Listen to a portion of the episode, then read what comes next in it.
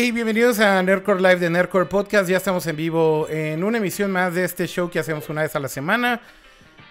Eh, como antes decíamos, con todo lo que un geek le puede interesar, todos estos temas que son de tecnología, videojuegos, apps, internet y demás, nerdadas y adicionales, bueno, pues todas las semanas estamos por aquí para platicarles acerca de estos temas. Eh, efectivamente ya estamos en vivo y como todas las semanas me acompañan el buen Pato y el buen Kama. ¿Cómo están? Empezando por Pato. ¿Cómo estás, Pato?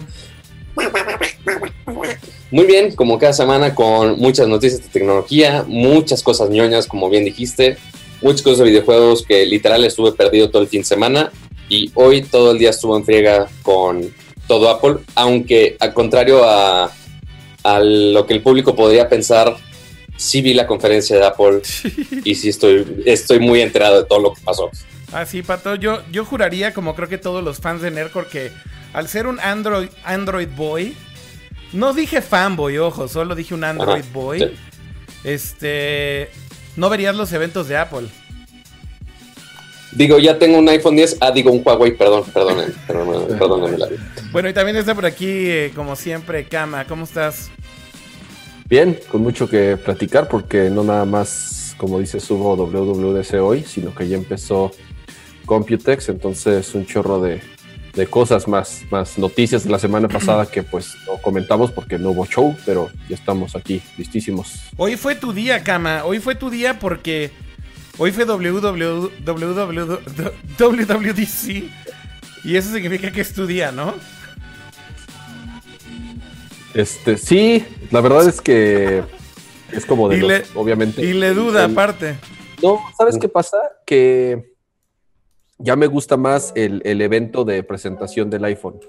Este, ya como que soy más fan de. ya eres más consumidor y no desarrollador. digo, porque además no soy programador, entonces, eh, a pesar de que sí entiendo como muchas cosas y sobre todo los anuncios de qué es lo que va a traer en los, los nuevos sistemas operativos, pero sí es un, un, evento, digo, enfocado a, desarrolladores. O sea, yo, he tenido la oportunidad de estar por allá y sí estuvo bien padre y sí vi a Steve Jobs y todo, pero a la mera hora de las conferencias no entendía ni carajo, entonces me, iba a pasear sobre todo. Sí, la paseada es lo importante, supongo. Oigan. Pero sí, eh, o sea, como, dime, dime. No, no, dale, dale, Pati.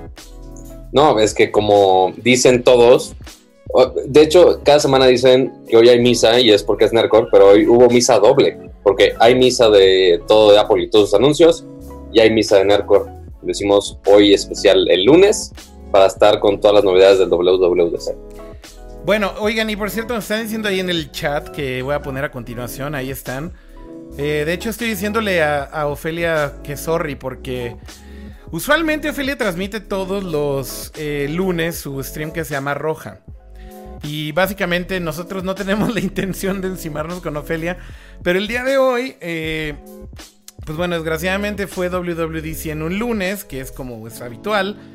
Eh, y entonces lo que sucede con eso es que eh, decidimos hacer el stream durante, bueno, el mismo día que WWDC para tenerles toda la información y comentar acerca de esto que está súper fresco. Un saludo a Javier Murillo que mandó ahí un top comment de YouTube y pagó sus 5 dólares. Cierto, hace rato dijiste que querías destruirla. No, no es cierto. che cama. Bueno, por lo menos eso no se vio a cuadro. Eh, dice por ahí Javier Murillo: no. Podcast, Podcast edición Apple hizo copia A, inserte su app aquí. Lo, la neta lo hace muy bien la manzana. Sí, son medio copiones, es cierto eso. Feliz día a Y gracias por sus 5 dolaritos, by the way. Y gracias por sus 5 dolaritos, exacto, como dice el buen pato. Pero bueno, ya estamos leyendo ahí todos los comentarios de los demás, aunque no paguen 5 dólares. Eh, saludos también ahí a mi waifu real que está ahí en el chat, Aiko. Está también por ahí. Hola, Aiko. Wita Maquillaje te mandó saludos, Pato. Vuelve a mandar saludos, Pato. Ahí estás a cuadro.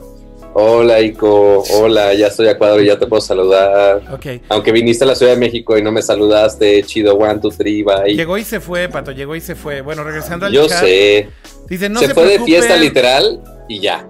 Oye, Pato, bájale poquito a tu micro porque está un poquito reventado. Sorry. Pero siempre. Yo sé, yo sé. bájale un pelito, bájale un pelito. Es que les digo, tanta emoción no puede con ustedes. No, nada más bájale poquito. Eh, ¿Qué más hay en el chat? ¿Qué más hay en el chat? A ver, no, eso no era el chat. Este es el chat. Dice, no se preocupen, ahorita le digo Ofelia. Dice Alito San. Eh, buenas noches, dice también. Dice Just Another Gamer. Pa' los totis, me imagino que se refieren a tu Mountain Dew que te estabas tomando. Cama, ya están diciendo que si nos patrocina Mountain Dew. Solo le faltan los doritos, ¿no? No, los totis, güey. ¿Cuáles doritos, güey? No, pero es el combo gamer, así como que típico de meme. No, pero el, sí, podríamos el combo aquí, el combo aquí es con totis, güey. Es muy cierto, es muy cierto. Dice Javier Alejandro Cabrales, en cuanto tenga, neta que con gusto. Eh, y dice, hola, este es un comentario no pagado. Dice la Willet Luna. Bueno, un saludo a todos los que están en el chat. Eh, ahorita regresamos con ustedes al chat. Pero primero vamos a empezar con la primera sección, si les parece bien, que tiene que ver con tecnología y empezamos con WWE, si les parece bien. Me parece perfecto. Ok, va.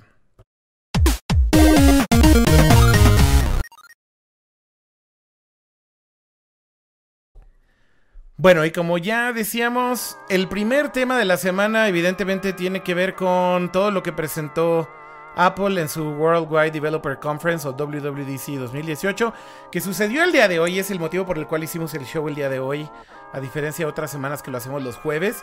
Y bueno, esto es porque usualmente cuando es este evento, salen muchísimas noticias de este evento que tienen que ver principalmente con developers, debemos de recordarles esto. Porque muchas veces los Apple fanboys se enojan y dicen, eh, no hubo nuevos dispositivos y no hubo nuevos iPhones. Y bueno, hay que recordarles, este evento no es precisamente para el consumidor final, eh, sino es más bien para los developers que son los que están haciendo todas las aplicaciones que utilizan ustedes en su iPhone, en su Mac, etcétera, etcétera. Y bueno, los anuncios de manera primordial, evidentemente van enfocados a ellos eh, con nuevas tecnologías, con nuevos eh, APIs, eh, que son básicamente funciones del sistema operativo que los developers pueden integrar en sus apps. Y bueno, en esta ocasión, de hecho, fue aún más notorio porque, bueno, en algunos WWDCs pasados habría por ahí algunas noticias que se colaban que tenían que ver con hardware, pero el día de hoy, en la edición 2018, todo fue software y todo fue los updates de sus cuatro sistemas operativos, ¿no fue así? Sí, de hecho, tienes razón. Los últimos años ya se había vuelto una pequeña costumbre que sí mostraban algún update de hardware. El año pasado fue el iPad Pro, si no me equivoco. Mostraron también eh, en algún año el, iMac Pro. En, otro, en otra ocasión fueron MacBooks. O sea, sí, sí habían pasado algunos años en donde presentaban hardware, pero realmente eh, eh, eso era novedad. No, no, no es un evento en donde se acostumbra que presenten hardware eh, porque como bien lo mencionas, está enfocado 100% para desarrolladores, que ya se ha vuelto muy eh, concurrido por, porque ahora hacen stream, antes, antes no hacían stream de esto, entonces este sí es obviamente una fuente de información para todo el ecosistema de Apple, sobre todo por las nuevas versiones del sistema operativo, que sí es algo que obviamente le interesa a todo el mundo, cuáles son las funciones nuevas que van a tener las Macs o las iPads, los teléfonos o, en este caso también el Apple Watch. Pero este sí, este año eh, se esperaba, por ejemplo, que se mostrara una nueva iPad Pro, eh, justamente porque se cumple un año de que la presentaron, pero nada de iPad. Y lo dijeron desde el principio, va a ser un evento 100% dedicado a software y, y lo cumplieron, ¿no?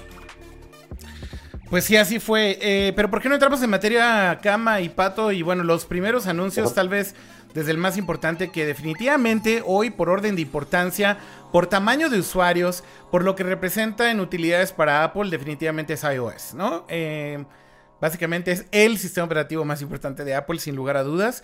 Eh, ¿Y por qué no empezamos con los anuncios de iOS, Cama? ¿Qué fue lo que se presentó? Y tú también, Pato, digo, igual entrenle los dos y ahorita lo comentamos. Yo creo que... Porque... Dale, dale.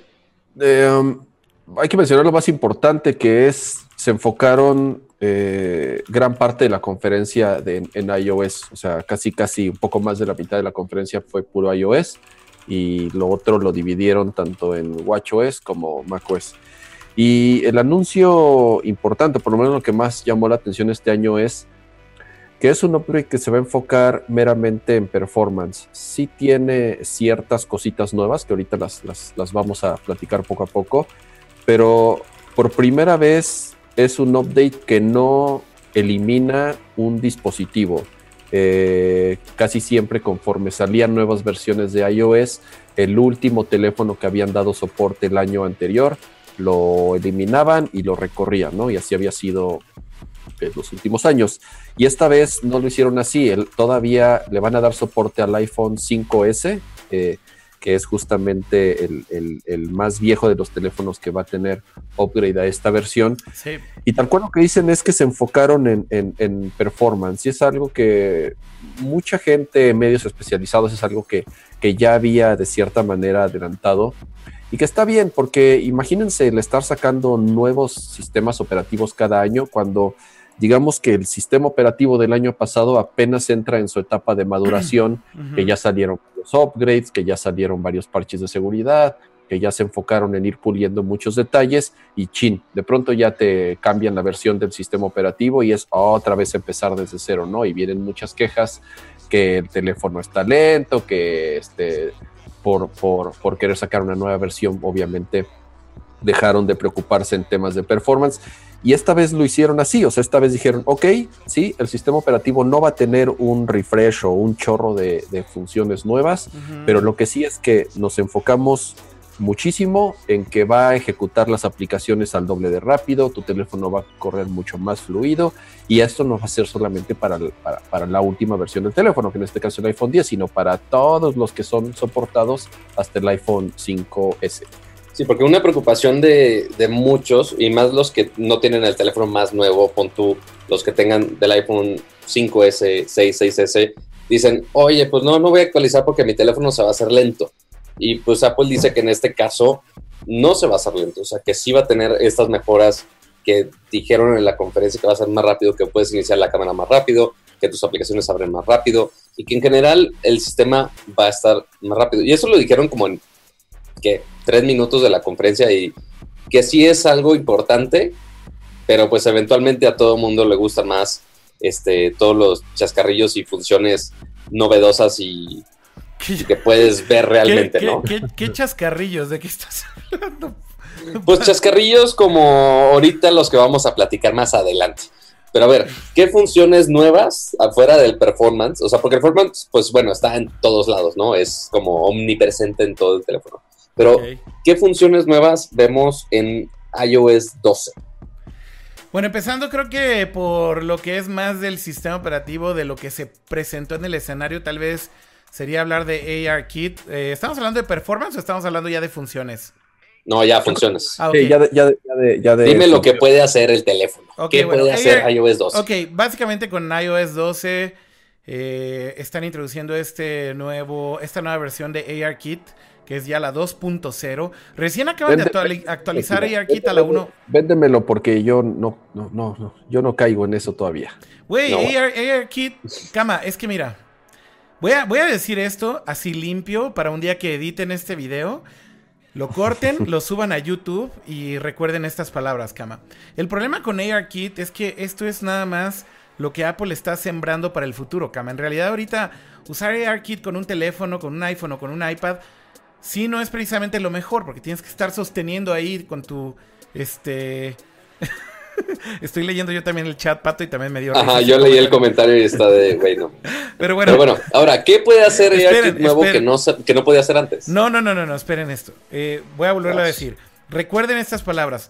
ARKit es los cimientos de un dispositivo en el cual Apple está trabajando para realidad aumentada, que no es un iPhone, no es un iPad, Sabrá Dios cómo vayan a hacer, pero bueno, lo que los rumores dicen es que van a hacer una especie de lentes o gogles eh, o algo así como una especie de visor tipo Cyclops.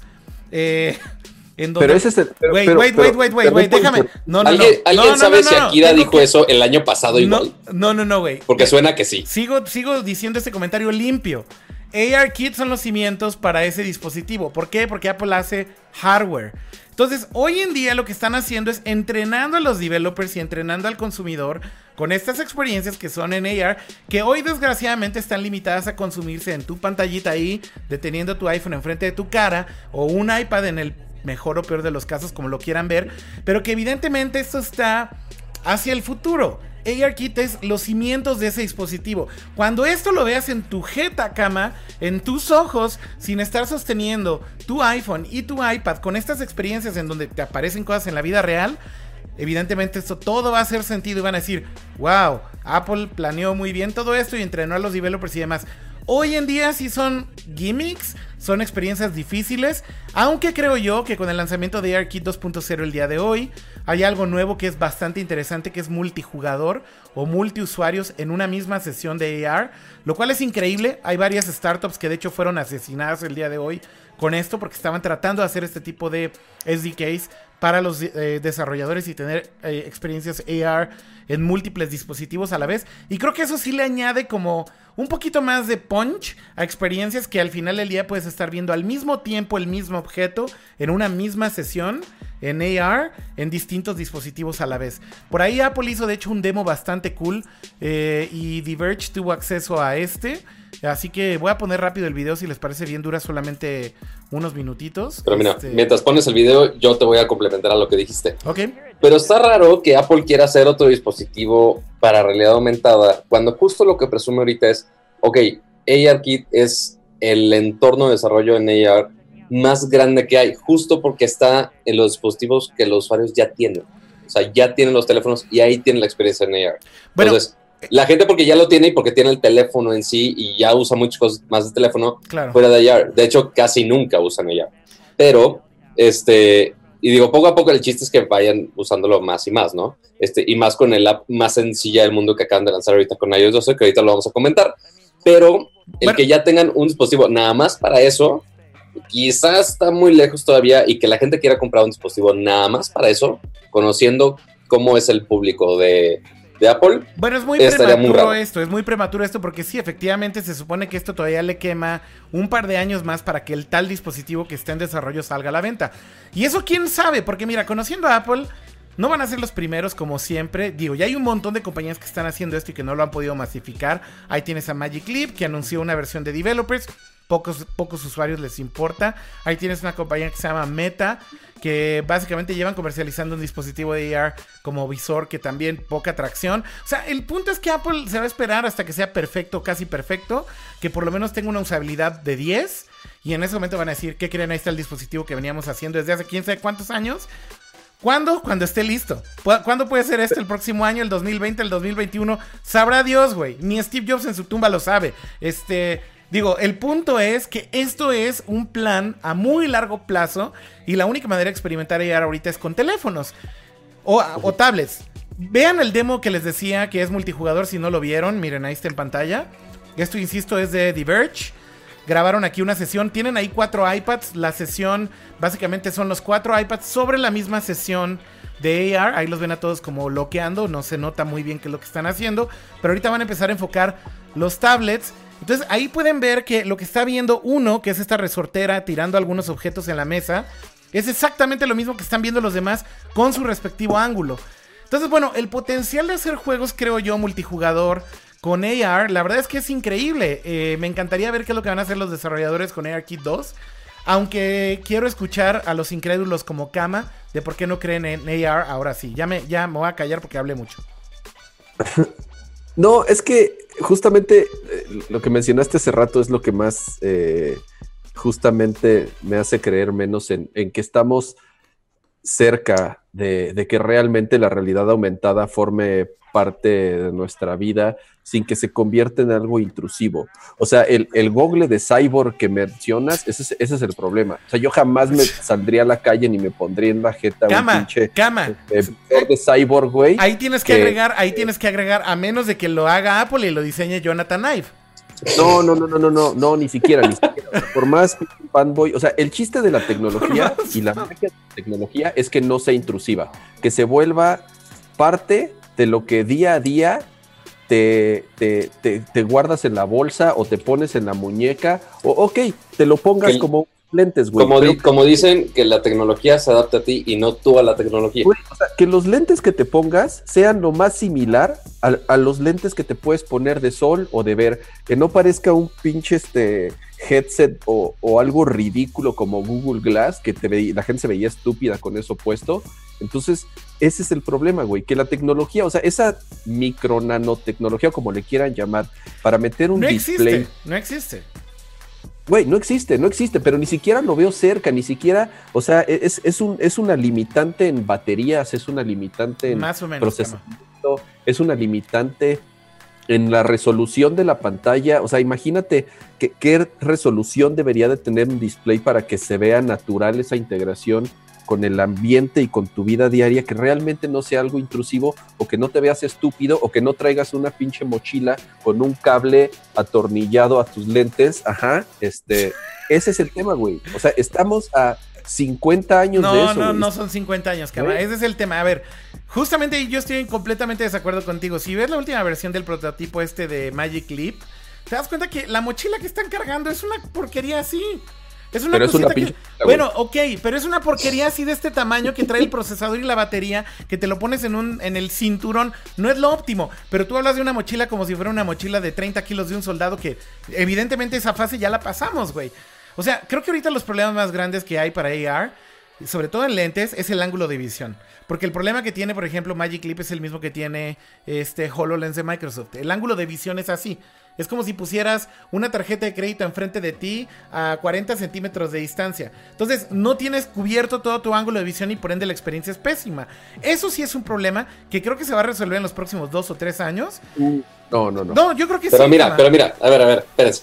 Para no este, discutir tanto del futuro en como 20 años, ya cuando Akira y Kama, cuando ya son viejitos, que sean más viejitos todavía, vamos a enfocarnos otra vez en lo que pasó hoy, que hay mucho que hablar de Ok, hoy. regresemos al Este- presente. Regresemos al Pues, presente. sí, porque nos vamos a desviar, cabrón, A ver, y de- podemos hablar como cinco vidas Como- de como yo soy el futuro aquí- de AR VR. Como yo soy aquí el fanboy de AR, nada más voy a decir cuáles son las No, mejoras que agregaron. Ya tiene un mejor tracking de cara, básicamente eso significa que puede traquear tu cara y los movimientos de tu cara y expresiones de manera más precisa. Tiene esta opción de multijugador o multiusuarios en una sola sesión. Eh, y básicamente lo que dijeron es que es mejor en todos los sentidos. Mejor en detección de superficies, mejor en detección de paredes, mejor en detección de, mesas o del suelo. Eh, básicamente es mejorado y aumentado con las mismas funciones que ya tenía, con la adición de que ya soporta multiusuarios en la misma sesión. Eso es todo. Y, Para y no sé medir- si vieron el, y no sé si vieron el demo, la verdad, para medir espacios para poner tus muebles. güey. Ese es, ese es el demo que todo mundo hace de AR. De hecho, No, había, y de hecho, había- tanto, había como y tanto 20 se usa apps. ese demo Había Dale, como dale. 20 apps en el App Store que hacían eso y hoy Apple las asesinó a todas. Porque ¿cómo se llama la- el app oficial para hacer esto de medir? Se llama, se llama Measure, o sea, medida. Para medir, básicamente. Entonces, es básicamente una. Y ahí mataron a sustituye 10, a una a regla. 20 developers. Entonces, ¿qué dices, perdón? Ahí mataron a 20 developers que ya habían hecho esto hace un año. Sí, claro, o sea, no es ninguna idea original y todos hicieron el mismo app con sus mini ads para sacarle algo de provecho, pero es una muy sencilla que nada más apuntas, mides una distancia lineal y se acabó. No hay gran chiste, pero se supone que sí es muy preciso. Entonces, eso sí es muy útil. En vez de estar buscando una cita medir en tu casa, usas ese app. Nada más Dice- para eso usa, Oye, pero bueno, Pato, es el demo, es el demo número uno para todo mundo, creo yo. Oye, Pato, El otro demo, dice, dime, dice Alito San en el chat que si el app no se llamaba iMetro. iMet, no, pues hay, hay un montón de aplicaciones para eso. O sea, y por ejemplo, en la semana pasada justo quería medir algo, pero con mi Android, igual aunque tenga AR Core, hay como 20 apps nada más para medir una pinche línea y ninguno funcionaba bien. Entonces, siempre es un pedo. Dicen. Este, Bueno, ya. dale, dale. Ok, hablemos del siguiente tema de iOS, ¿les parece bien? Para ya no hablar de Bueno, AR. a- antes de, antes de cerrar AR, si tienen tiempo, vean el demo que hicieron de Lego. Está muy chingón lo que hicieron. Literal tenían un set físico, o sea, alguien armó un Lego y estaba en la mesa. Apuntas tu teléfono, el app detecta el set que estás usando y de ahí expande el universo del Lego. Entonces puedes ser tu propio videojuego de Lego, pero con tus juegos, con tus Legos reales. Entonces está muy, muy cabrón. Si tienen tiempo, vayan a ver. Sí está muy chingón, pero, ah, pero Kama lo desaprueba. No, no, ¿Por no. qué? Está bien cool, pero son de esas cosas. Te Así su cara de yo, ¿por qué? ¿Yo qué A ver. Te apuesto a que, ok, armas tu. Es como el labo. Bueno, no sé, la comparación no vale la pena, pero a Ya, vas es, a, ya vas a tirarle cagada Uy, sí, sí, ya. Labo, qué? Estás metiendo las manos al fuego bien, te cabrón. tardas cinco horas en armar tu set de Lego, sacas tu iPad, entonces te pones a jugar y, güey, eso lo vas a hacer dos o tres veces y no lo vas a volver a hacer en, o sea, nunca jamás. O sea, está chido como un demo. Es un muy buen demo técnico y está muy cagado que los desarrolladores este, hagan sus experimentos y para la conferencia bien divertido y para que la prensa vaya y juegue con ellos un ratito bien padre y tú en tu casa lo pruebes y órale, está bien chingón y ya, te va a dar una hueva infame volverlo a usar en tu vida, no lo vas a volver a usar. Bueno, bueno, ya hablemos de otra cosa. Si quieren, pasemos al siguiente tema de WWDC, si te parece bien, Pato, y el siguiente de iOS eh, fue Siri Shortcuts. ¿Por qué no explicamos esto, eh, Pato? O sea, porque Siri, pues bueno, muchos esperaban que Siri iba a hacerse súper inteligente para competir por fin con la asistente de Google y con Alexa de Amazon. Y no tanto. O sea, sí mejoró. Le agregaron estos que se llaman shortcuts o atajos. Que básicamente lo que hace es que tú puedes programar comandos para que haga algo dentro de una app de una manera muy específica. O sea, no algo muy general de, oye, abre Safari o abre Spot. No, o sea, ya es algo muy específico y te dan dos opciones. Una es que tú puedes, este, que el desarrollador te sugiere las acciones y tú le picas y ya se genera la acción con Siri, el, el atajo. La otra es que tú vas a tener un nuevo app, porque ahora Apple ya está metiendo apps a lo bestia, este, un app que se llama Shortcuts, que es justo atajos. Entonces tú puedes hacer tu propio atajo y programarlo no solamente con una app, sino con múltiples apps a la vez. Entonces yo digo, oye, voy al, trabajo, ok, y puedes ejecutar que se abra mapas y que se abra tu calendario y que se abra tu podcast favorito, todo eso en la misma acción. Entonces son como rutinas este, que ya existía, por ejemplo, en el, en el Google Assistant, pero ahora con Siri. Y la parte que tú puedas programar este, en el app, todas esas acciones, todos esos atajos, la neta está muy cool, pero sigue estando muy, muy limitado y vamos a ver qué tanto se integra con los apps como están armados ahorita o si los desarrolladores necesitan meterle mano para que funcionen estos atajos con Siri, que parte va a tener que tú programas los atajos y también Siri te va a estar dando sugerencias según tus hábitos para programar este, estos atajos con las cosas que haces habitualmente. Cama, ¿algún comentario de Siri Shortcuts? Está padre, es eh, justamente una integración ya nativa de Workflow Workflow es una aplicación que compró Apple hace... ¿Hace cuánto? Eh, hace un par de años, no más de, creo que año, año y medio a lo mucho. Claro. Se me olvidaba que habían comprado sus güeyes. Sí, sí, sí. Entonces, sí, entonces Workflow lo que hacía es eh, una especie de, como dicen en el chat, un, if, this then that, un IFTT, en donde tú podías programar una serie de tareas eh, ocupando diferentes herramientas que ya de integración que tenían las aplicaciones para poder hacer automatización. Entonces podías tú conectar, eh, decir, ok, cuando llegue a mi casa por eh, la geolocalización, mis lámparas se prendan solitas, este, mi, computadora se despierte o no sé, y además mande un mensaje a tal persona o me abra la aplicación de correo. Tú podías armar ahí la, serie de tareas que quisieras. Ahora lo que hicieron fue integrarlo con Siri. Entonces, eh, y, Workflow como tal ya no es una aplicación externa. Separada, ya, está integrada en el sistema operativo, ¿no? Ya va a estar integrada en el sistema operativo. Tú vas a armar tu serie de tareas, obviamente ya con una integración mucho más eficiente con todas las aplicaciones de tu teléfono y además con, con HomeKit y todo, toda esta conexión que, que existe con, con hardware y con dispositivos que hay en tu casa. Y además lo que, lo que hicieron fue integrarlo con Siri. Entonces tú ahora con un, puedes programar comandos de voz para que le digas a Siri, Siri, ya voy ya, es, es el ejemplo que dieron en la conferencia. Siri, voy rumbo a mi casa. Entonces lo que hacía Siri era este, darte la ruta, decirte cuánto tiempo vas a tardar, prender las luces de tu casa, ajustar el aire acondicionado y además eh, echarte a andar una estación de música, ¿no? Entonces. Básicamente son como una especie de macros, igual que If This Then That, ¿no? Este es muy parecido a lo que era Workflow, pero son como macros que tú puedes armar modularmente con todas las apps que quieras. Y lo cool es que le puedes asignar un keyword en Siri para que se ejecute, ¿no, Kama? Sí, y este ejemplo es como de lo más básico. Realmente hay integraciones súper complejas y súper complicadas que incluso tú puedes meter líneas de comando. O sea, puede ser tanto para el usuario eh, novato que no tiene ni una noción de lenguajes de programación y simplemente va arrastrando porque la interfaz es súper amigable. Tú vas arrastrando módulos en una lista de tareas, ajá, pero hay, hay funciones mucho más avanzadas donde tú puedes meter de nuevo, ¿no? Líneas de comando y conexiones mucho más complejas a ciertos servicios que, que tú mismo podrías crear. Y bueno, aquí el punto es que Siri no se hace más inteligente con esto desde el lado del server, ¿no? Que más desde el lado de la nube, sino más bien estos son integraciones con los developers y básicamente es que puedas hacer estas acciones con apps que ya existen. Eh, y bueno, es como una forma, tal vez también de Apple, de ser un poco más pragmático de cómo mejorar Siri usando lo que los developers ya hicieron con sus apps y simplemente conectando los cables entre eso y Siri, ¿de acuerdo? Sí, se supone que, además liberaron nuevas APIs, APIs para, para, Siri, entonces ya vas a poder, eh, hoy en día es muy limitado cómo interactúa Siri con, con, ciertas aplicaciones, o sea, tú no puedes decirle, Siri, este, ábreme Spotify y reprodúceme estas canciones, ¿no? Eh, Siri hoy en día está limitado a trabajar con las aplicaciones eh, que son propias de Apple.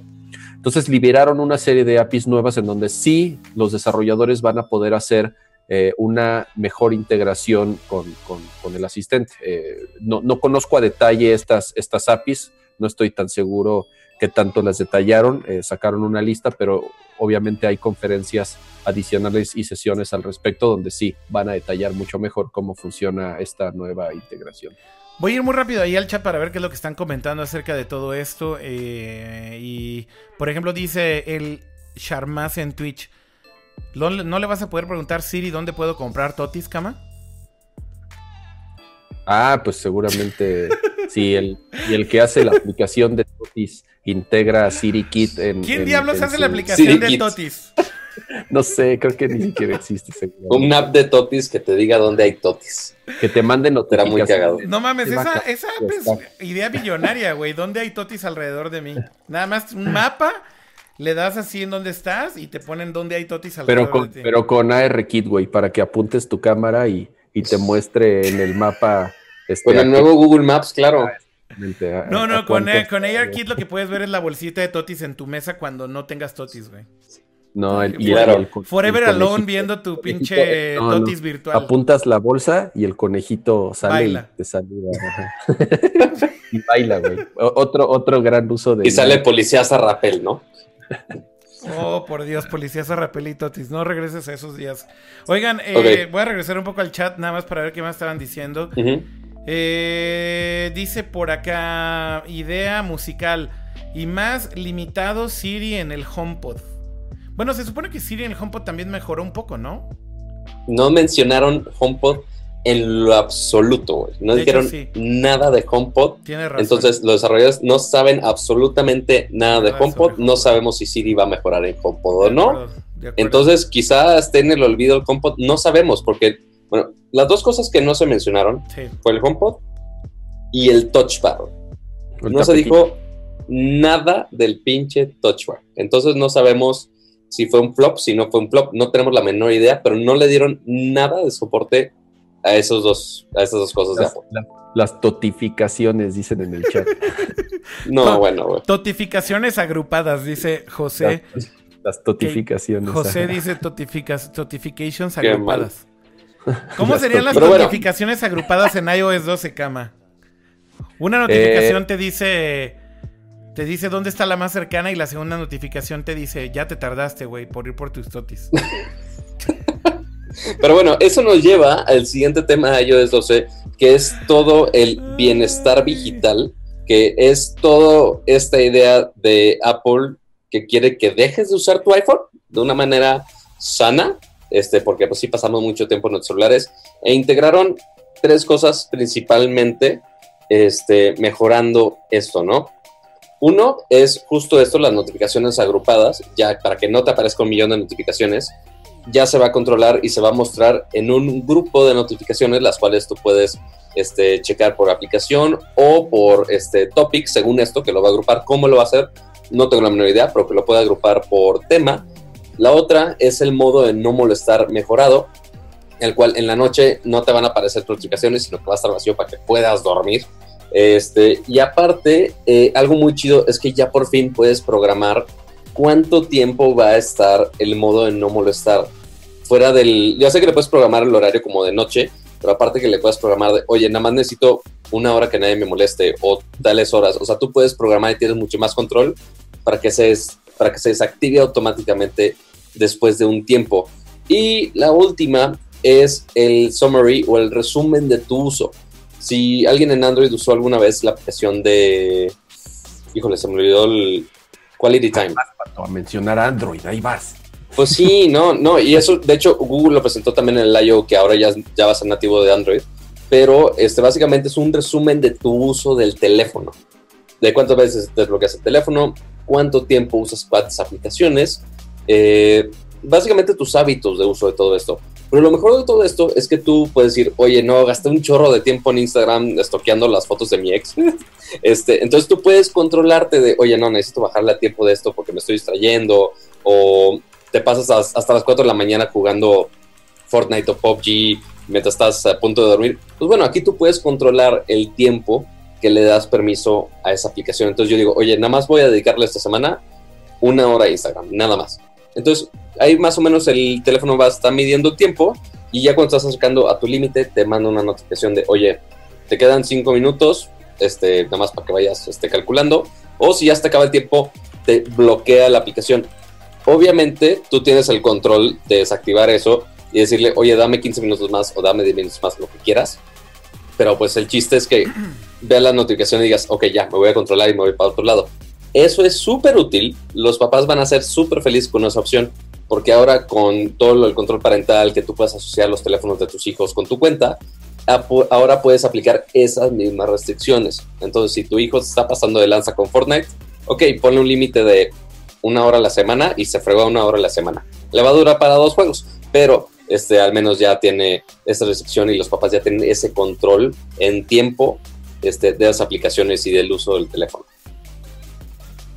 ¿Qué más? ¿Qué más? ¿Qué más? Dime. Eso es algo que lo habíamos comentado después de la conferencia de Google, porque también ellos ya lo implementaron al sistema operativo y es algo que ya se había escuchado que, iOS también lo, iba a integrar. Y, no está mal, este, son de esas cosas que la gente bien se puede quejar, pero pues tampoco es tu obligación usarlo. Yo, yo eh, le veo el lado positivo en el sentido de que es, muchas veces ya, ya nos estamos haciendo de, hábitos que no necesariamente son buenos y que muchas veces es por ocio o por ansiedad o por lo que quieras, pero, pero el, hecho de estar con el teléfono abriendo una y otra vez la misma aplicación, siendo que la acabas de, refrescar hace cinco minutos eh, eh, tu Instagram y a los cinco minutos la quieres volver a abrir, eso, yo creo que el, uso del teléfono, eh, de nuevo, cada quien sabrá si lo usa mucho o poco, pero yo creo que es como cualquier hábito en la vida, o sea, si, si, tú te pones metas de que sabes que no tienes que consumir tal cantidad de azúcar al día, sabes que no debes de este, trasnocharte eh, desvelándote todos los días de la semana porque pues vas a desgastar tu salud, sabes que tienes que hacer ejercicio para mejorar tu, tu, tu estilo de vida, sabes que este, de cierta forma ya, de nuevo, el uso de celular ya es parte de nuestra, de, nuestra vida como tal. Sí, pero, pero el tema del mm. abuso del celular es otra cosa, Cama. Claro. O sea, exactamente, pero por eso creo que está bien. O sea, si uno mismo, de cierta forma, tal vez no, se puede controlar y, tú puedes llegar a pensar que sí está, te está causando problemas, que sí está interrumpiendo con tu trabajo, que sí está interrumpiendo con tus eh, relaciones sociales o que no sé, están... O que por eso no estás pelando a tus hijos, que fue el ejemplo que pusieron en el keynote o lo que quieras. pues sí, o sea, pero... Algo, algo que, me, algo que me llama mucho la atención es que todos los ejemplos que pusieron sobre dosificar tus usos de apps en, iOS 12 con esta nueva función, eh, todo es Facebook y Instagram. de hecho, hasta cuando ves el comunicado, este es el comunicado oficial de Apple, de PR, y las pantallas que ven ahí, vean, eh, eh, ¿Cuántos minutos me quedan del app que más he abusado? Instagram. Eh, do not disturb. Pon las notificaciones en quiet mode o, si ponlas en silencio por completo. Facebook. Este. tienen estadísticas 100% reales de cuál es el uso de las aplicaciones en los dispositivos. Entonces, yo sé, yo sé, pero aquí obviamente... Que esas son las aplicaciones que más, en donde más tiempo pierde la gente. Es donde más tiempo pierde la gente, pero es un hecho, Cama, que pudieron haber utilizado para los ejemplos cualquier otra aplicación y decidieron conscientemente tal vez usar las apps que sí efectivamente consumen más eh, el tiempo de uso de los usuarios en iPhone también para darle un jab ahí a Facebook. O sea, esto no es. Pero está bien, güey. Si hubiera visto bien piñata que se hayan inventado así, como cuando se inventan marcas así piratas para dar ejemplos, entonces, güey, está bien. no, pero sí era, sí era muy programado contra Facebook, porque ahorita hablando de, de macOS, vamos a dar cuenta que sí realmente era un ataque contra Facebook todo esto. Pero bueno, pasando a otras cosas de iOS 12, unas funciones muy rápidas, o sea, para no detallar mucho tiempo aquí. Este, a CarPlay le hicieron algunas mejoras muy pequeñas en las cuales ya puedes incluir apps de terceros para navegar. Entonces en CarPlay ya puedes usar eh, Google Maps y ya puedes usar Waze. Bendito sea el Señor. Bueno, eso va a ser hasta este que salga iOS 12, ¿no, Cama? Digo, Pato. Sí, exacto. O sea, todo esto, todos son anuncios de iOS 12. Entonces ahorita está para desarrolladores y ya cuando salga para los este consumidores finales, ¿no? Este, era un, este era un request que mucha gente que tiene CarPlay moría por, ¿no? O sea, usar Apple Maps en CarPlay era la muerte, güey. Sí, no, o sea, sí, literal te mandaba un río.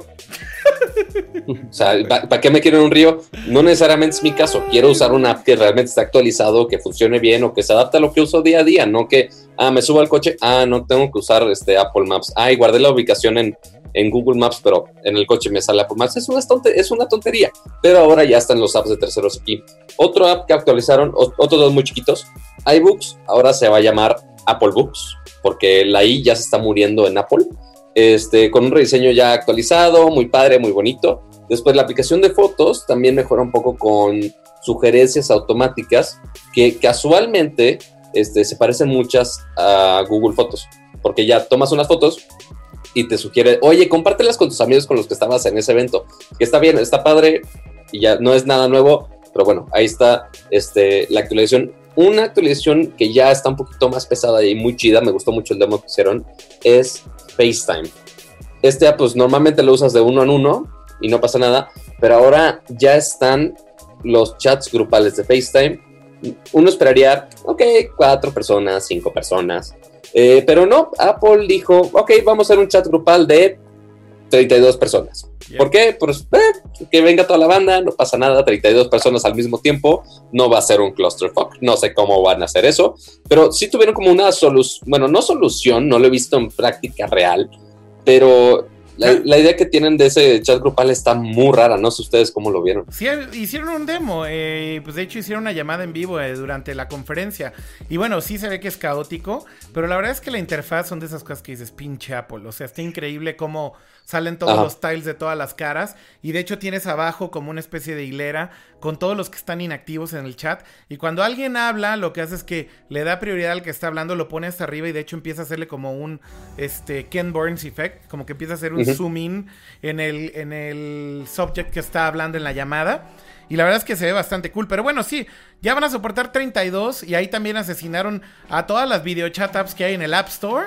Básicamente las mataron por completo porque no solamente soporta 32 personas, sino también ahora va a soportar estos nuevos filtros eh, en vivo que soporta iOS 12, que son como una serie de filtros que son en tiempo real. Son como looks, básicamente para cambiarle el look al video en tiempo real. Pero además eso lo puedes combinar con los, con los animojis y con los mimojis nuevos que se presentaron, que por cierto también podemos hablar de eso ahorita, pero... Eso, eso es lo más importante, lo dejé hasta el final porque es lo que todo mundo va a estar mamando toda la vida, porque es lo único que realmente puedes ver y usar este, en tu día a día, casi, casi. Entonces, anunciaron dos cosas principales. Uno, los animojis nuevos, que son cuatro nuevos monitos. Ah, no, perdón, perdón. De los animojis ahora soportan una opción nueva. Ahora detectan cuando sacas la lengua. Entonces ya todos los monitos, todos, todos los emojis van a tener una versión que tengan sacando la lengua para que no solamente se vean ridículas las personas con su iPhone 10 haciendo caras así para mandar algún mensaje, sino se van a ver más ridículas así y sacando la lengua de la cosa más bizarra del mundo. Pero bueno, van a agregar cuatro nuevos monitos, cuatro emojis nuevos, que va a ser el fantasma que se parece al de Snapchat. Este, después un tigre, Sí. Se me olvida. Ah, se me olvidó, se me olvidó. un dinosaurio. Un din- el T-Rex Sí. y un koala. El koala yo creo que es el más aburrido de todos, pero el T-Rex se ve increíble. Entonces yo creo que sí me voy a divertir haciendo. Y más que va a ser salir la de Jurassic World en, unos, en unas semanas, se va a poner muy divertido para los que estén con el beta de todo ese rollo. Pero fuera de esos, esos no son los importantes. Por más que el- todo el mundo esté con el mame de yo quiero mis animojis. Ahora hay mejores animojis, porque ahora van a ser mimojis que van a ser una representación de ti. Entonces, va a detectar tu cara, va a ser una representación en emoji tuya. Posiblemente muchos dirán, oye, pero Samsung hizo eso y le salió horrible.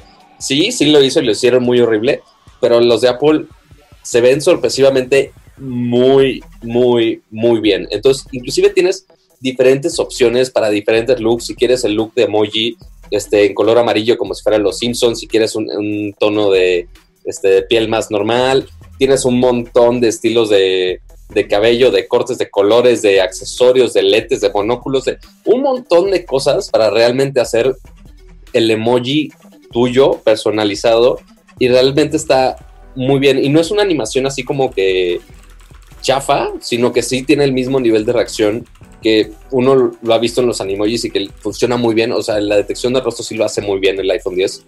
Este, pero ahora con tu emoji personalizado, que la neta en los demos se ve muy, muy, muy bien.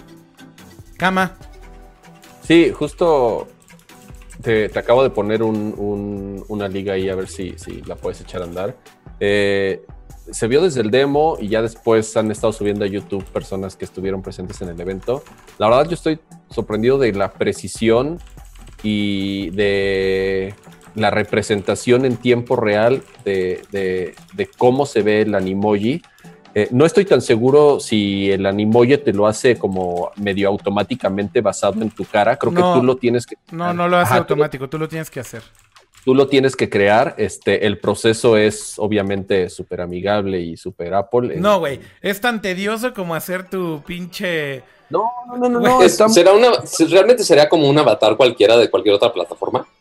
No tienes, no tienes, si te fijas, no tienes, este, o sea, no es, no es como hacer tu personaje de Skyrim, güey, que te puedes tardar, Ajá. este, 50 minutos ahí moviendo, moviendo todos los settings. Son settings bastante, este, básicos, no son No, y- tanto.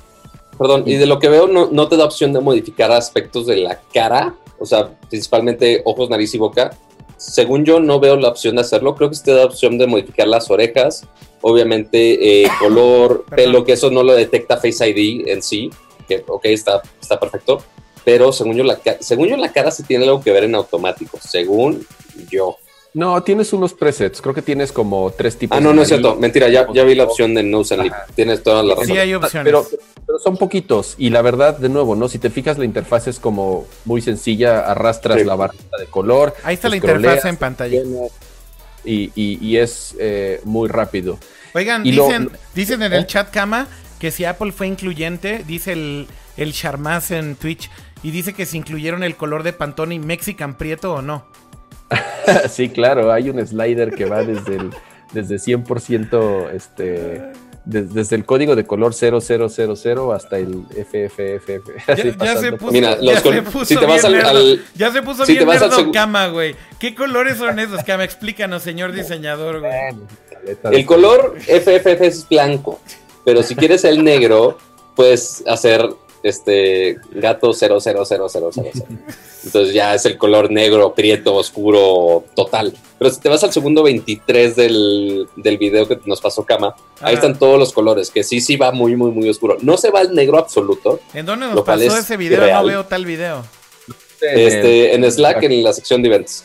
Ah, ok. Ah, este, o sea, aparte que están los tonos naturales de personas, yo sé que no hay uno color negro marca, este, marcador permanente, pero también puedes elegir si te quieres poner un poquito más chistoso, color rojo, color naranja, color amarillo, verde, azul, morado y rosa si quieres ser este todo el espectro LGBTTI, este, o demás letras que ya le quieran agregar.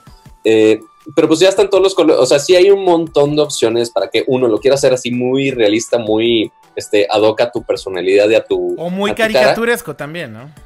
Exactamente, te puedes poner un poquito más divertido y hacer algo completamente irreal. Está ahí en pantalla el demo que grabó iJustine, que es esta youtuber famosísima. Eh, ella grabó por ahí un hands-on de los Mimojis y ahí pueden ver cómo está la interfase eh, de cómo vas configurando tu eh, Mimoji. De hecho, visiten el canal de iJustine, a mí me gusta mucho y sus videos son muy buenos. Pero bueno, justamente ahí está mostrando cómo es que funciona el tracking en tiempo real. Por un lado, vean cómo funciona el pelo, los ojos, cómo te traquea el movimiento de los ojos. El Eh, tracking. Es, increíble el tracking, inclusive de los ojos, ¿no? Cama, cómo mueves los ojos hacia un lado, hacia otro. Y eso se, tra- Ujú. se, tra- eh, se transforma hacia el movimiento del el Mimoji perfectamente. Y bueno, ahí tienes justo los tipos de cara, los ojos, el tipo de cabello, bla, bla, bla. La verdad es que no se ven creepy, se ven chidos, güey. O sea, sí son algo que quiero usar, güey. Perdón, Sí se ven muy, muy, muy cañones. O sea, si te fijas, y, y es, y es, yo estoy seguro que, que una de las cosas nuevas que tiene iOS 11 es el, este motor de tracking para los, los emojis y los mimojis, porque incluso con la versión actual, los, los emojis sí, sí reaccionan este, bien, pero no son tan precisos como, como por lo menos en estos demos se, se está viendo. Correcto, es correcto. Bueno, pues eh, pasemos a otros de los anuncios de iOS, ya igual para ir cerrando con esto porque faltan un chingo de cosas. Sí, pues Eh, de iOS ya es todo, básicamente. O sea, eso fue básicamente todo. ¿En Las mejoras de Siri, el performance, ARKit, este, los mismos dispositivos del 2013, De acuerdo. los animojis, los De mimojis, de. FaceTime, eh, fotos, iBooks y CarPlay. Ya está listo, calixto. Ahora, ti- tienes toda la yo razón, creo ya que- acabamos con iOS. entonces, digo, iOS ya terminamos, chavo. Pero bueno, voy a mencionar rápido este, dos sistemas operativos que la neta tuvieron mejoras bastante me. tvOS literal tuvo dos cosas. Sí. Una, que tiene soporte, este, nada más el, el Apple TV con 4K, este, soporte de Dolby Atmos. Ok, cool, bien, bien bonito, bien padre. O sea, básicamente, del- básicamente tres usuarios celebraron ese pinche anuncio. Básicamente. Y después, es, Sino también un home theater compatible con Dolby Atmos. exacto, o sea, para los, los fans del Apple TV que tengan su lana para gastar en un soundbar con Dolby Atmos, chido. Para todos los demás, si ¿Cómo nos sumaron, un no tenemos nada nuevo. güey? No, no, te No, no, no, no lo usas en un soundbar, pato, por Dios. Si vas a usar Atmos. No, pero, no, pero ya hay sound, con no, un- ya hay sound, no, no, no, ya hay soundbars con Dolby Yo Atmos. sé que hay soundbar con Dolby Atmos, pero pues eso es Así una lo grosería. dijeron en el demo, por Dios. Yo lo sé, yo lo sé. Pero es una grosería eso, güey. Es una grosería decir que un soundbar te hace Atmos, güey. Es una grosería decir que es una actualización de software cuando no le agregaron nada. Pero bueno, este, y la otra opción que le agregaron este, es el Zero Sign In. Antes tenían un single sign in para todos los que tenían este, algún proveedor de cable que les incluía un montón de canales. Este, y ahora puede ser el sign in de tu servicio. Y ahora automáticamente va a detectar los canales en los cuales ya están incluidos en tu paquete. Entonces ya los puedes ver directo en tu, en tu Apple TV. ¿Ustedes juran que en México va a estar eso? Obviamente no. Entonces, este, podemos seguir soñando en, el, en que algún momento llegue Oye, eso. rápido, Pato, Ahora, en el chat eh, dice Andrés Pineda que se nos olvidó decir de las notificaciones agrupadas en iOS 12.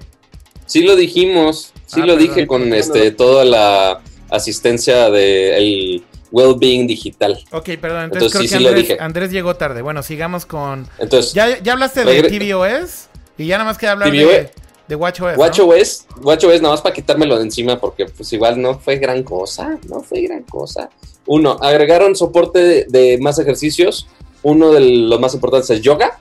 Entonces, para la gente que hace yoga, ahora ya te puede registrar este, y atribuir todo tu ejercicio para tus aros, para que ya puedas completar tus aros de ejercicio. Este, después agregaron este, un modo competitivo en los cuales tú puedes comparar con otra persona con Apple Watch, un amigo tuyo de preferencia, este, que tengas, que puedas comparar los puntos a través de una semana. Entonces tú lo puedes poner una competencia de, oye, tenemos que hacer tantos puntos o el que llegue a más puntos hasta el final de la semana se gana X premio. O sea, y es algo plen- plenamente simbólico, pero está padre al momento de estar haciendo ejercicio, el hacerlo competitivo, la verdad, sí está muy padre, sí me gusta la idea, pero igual falta gente que sí realmente tenga mucha atención a eso y que tenga hasta todos sus amigos con Apple Watch, ¿no? Este, y agregaron tres aplicaciones este, interesantes. Una, una que es el podcast, que es muy útil, porque pues, si te vas a hacer ejercicio, caminar, lo que quieras, el tener el podcast en tu teléfono es muy útil y que se bajan automáticamente y demás cosas. Está ¿A muy padre. cuántas, ¿A cuántas apps mataron con ese update de WatchOS, Cama? Eh, fíjate que está curioso el tema de podcast porque hoy en día el problema que enfrentan los desarrolladores de podcast es que no había un API, no había una manera en la que podías tener background audio corriendo. Eso es muy cierto. En el reloj o en este. Y además tener eh, acceso a ciertos controles, como el del volumen. Solamente podías tener acceso a través del widget de Now Playing, lo cual eso te limitaba a utilizar la interfaz del, del reloj y no la, de, la del podcast. Entonces, sí, Apple ya va a sacar su, su aplicación para el reloj, para que corra de manera nativa en el reloj, para que tú puedas descargar podcast y tenerlos en el reloj para reproducirlos sin necesidad de estar pegado a tu teléfono.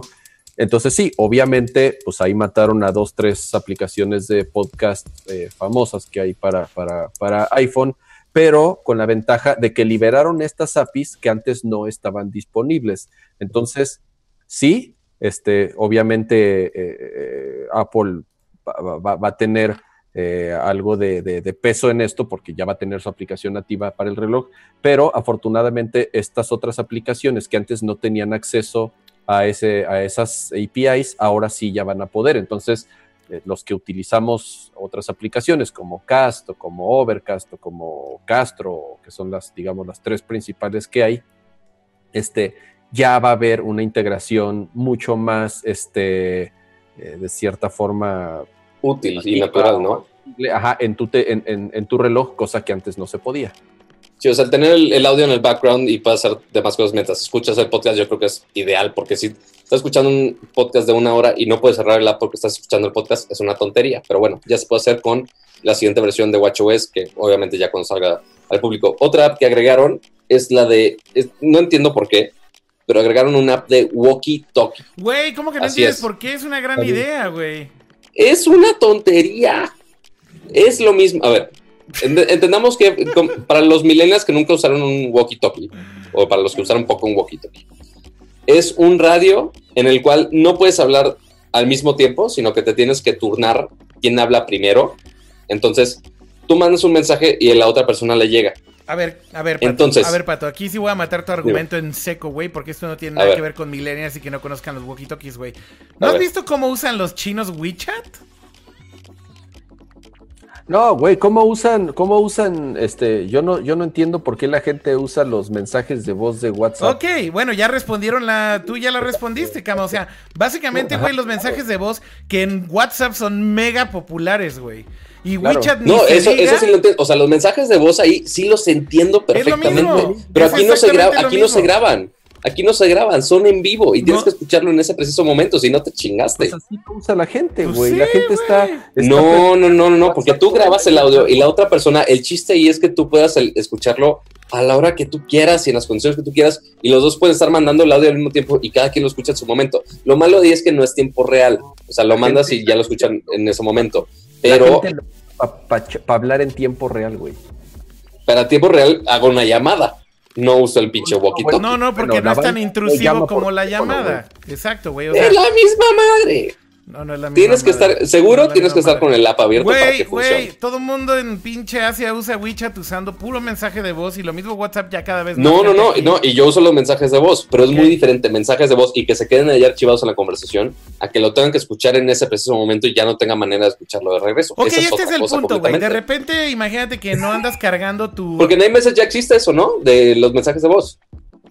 De repente imagínate que no andas cargando tu, tu iPhone y entonces, por ejemplo, tienes tu Apple Watch nada más con Wi-Fi. O bueno, ahora que por cierto ya anunciaron que también va a haber Apple Watch con este LTE disponible en México, entonces tuvieras una conexión a LTE y que simplemente, digo, estás haciendo otra cosa, no traes tu teléfono y quieres hablar con alguien, mandarle un mensaje de voz rápido, pues usar el walkie-talkie, está bastante cool. Güey, sí es como de Dick Tracy, güey. Pero iMessage también ya lo hace. ¿No? iMessage no puede mandar mensajes de voz desde el Watch. Puedes dictarle el, pues iconito, de, ¿no? el iconito de micrófono le puedes dictar, ¿no? Nada más, cama, y lo dictas y se convierte en texto. Según yo se aceptaba voz, según yo. Según yo también. Ajá, entonces ahí como que ya se contradicen las cosas, no, no. tengo la menor idea. Estoy, siento que la, siento que estoy checando en este momento y no, solamente es para dictar. Solamente pues qué pendejada, entonces. A ver, déjame ver. Mira, si nos vamos a poner así, creo que en Underwear ya se puede, según yo. Hola, esto Pero es bueno. Es Pero bueno, el cama, otro app, fuera del walkie-talkie, que tengo que esperar a ver cómo funciona ya bien, porque lo explicaron muy vago. Hay muchas cosas ahí como que, güey, ¿para qué? Este, pero el otro app es la integración con Siri. Dale, ahora la- dale la chance parte- a cama que sigue checando, pato. No, ya sé, es pero que mientras, mientras está checando, digo el tema, mientras checa el señor. tiene la opción de que grabas y te dice enviar como mensaje de texto Ah, o cabrón, enviar yo como... no tengo esa opción, cama. ¿Cómo diablos sacas esa opción? ¿Qué, Yo- qué series es yo- tu, tel- tu reloj? Eh, Es el primero, ¿verdad, Akira? No, el mío es el 3. Mm, pues actualízalo, chavo. Así como, no, desde hace ya tiempo ya estaba esa opción, te estoy casi seguro. O sea, yo que no tengo WhatsApp sabía de esa opción. Ok. Pues a mí no me Pero sale, bueno. bueno, no sé, no la encuentro. Eso pasa por andar jugando con mensajes asiáticos. Pero bueno, la otra opción, que yo creo que es la más importante, siento yo, de el Apple Watch en esta ocasión, es la mejora de Siri con la integración de los shortcuts. Entonces, básicamente los shortcuts que tú tienes un- integrados en tu teléfono con esta nueva versión de Siri, ahora también los vas a poder activar desde tu reloj. Entonces te van, Ah, tienes todo este... ¿Perdón?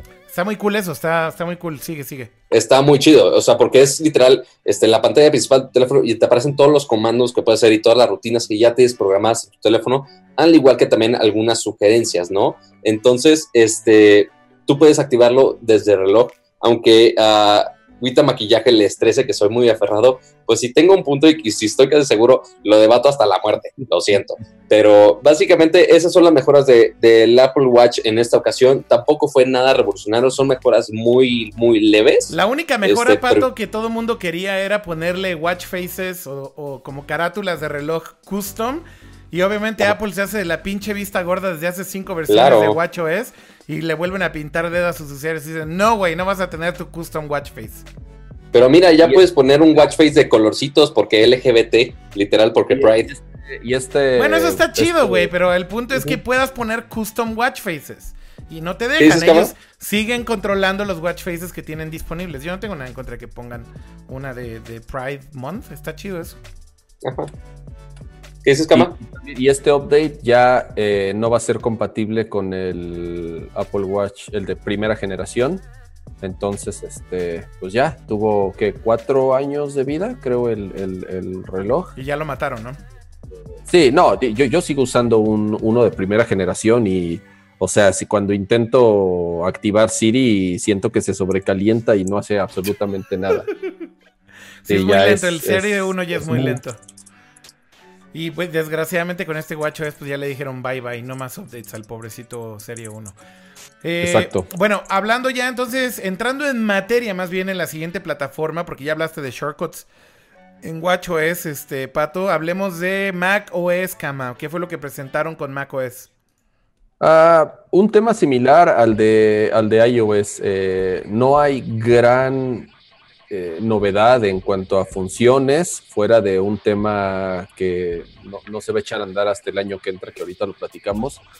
Realmente es, es un update enfocado en performance, en donde el gran atractivo es el Night Mode, que eso es de nuevo algo que desde hace eh, varios años lo habían pedido los, los, usuarios de, de macOS y es algo que en iOS seguramente va, va a ocurrir en algún momento, es que toda tu interfaz, en vez de ser blanca como tal, ahora sea este pues, negro, ¿no? Entonces, obviamente esto es, quiera, pues sí, como más agradable o menos eh, cansado para la vista. eh, estéticamente es bastante atractivo, obviamente si las aplicaciones hacen una, una buena integración, pero pues tal cual, ¿no? Que toda tu interfaz sea negra en vez de blanca es el gran cambio que tuvo macOS eh, Mojave o Mojave, es el nombre del, de este desierto. este- Sí, porque ahorita lo Eh, mostraron todo ese modo oscuro nada más con aplicaciones de Apple, ¿no? Sí, ahorita, ahorita obviamente son las que ya están listas para eso, pero tal cual conforme vayan los desarrolladores modificando su, su interfaz, pues ya serán compatibles cuando salga la actualización del sistema.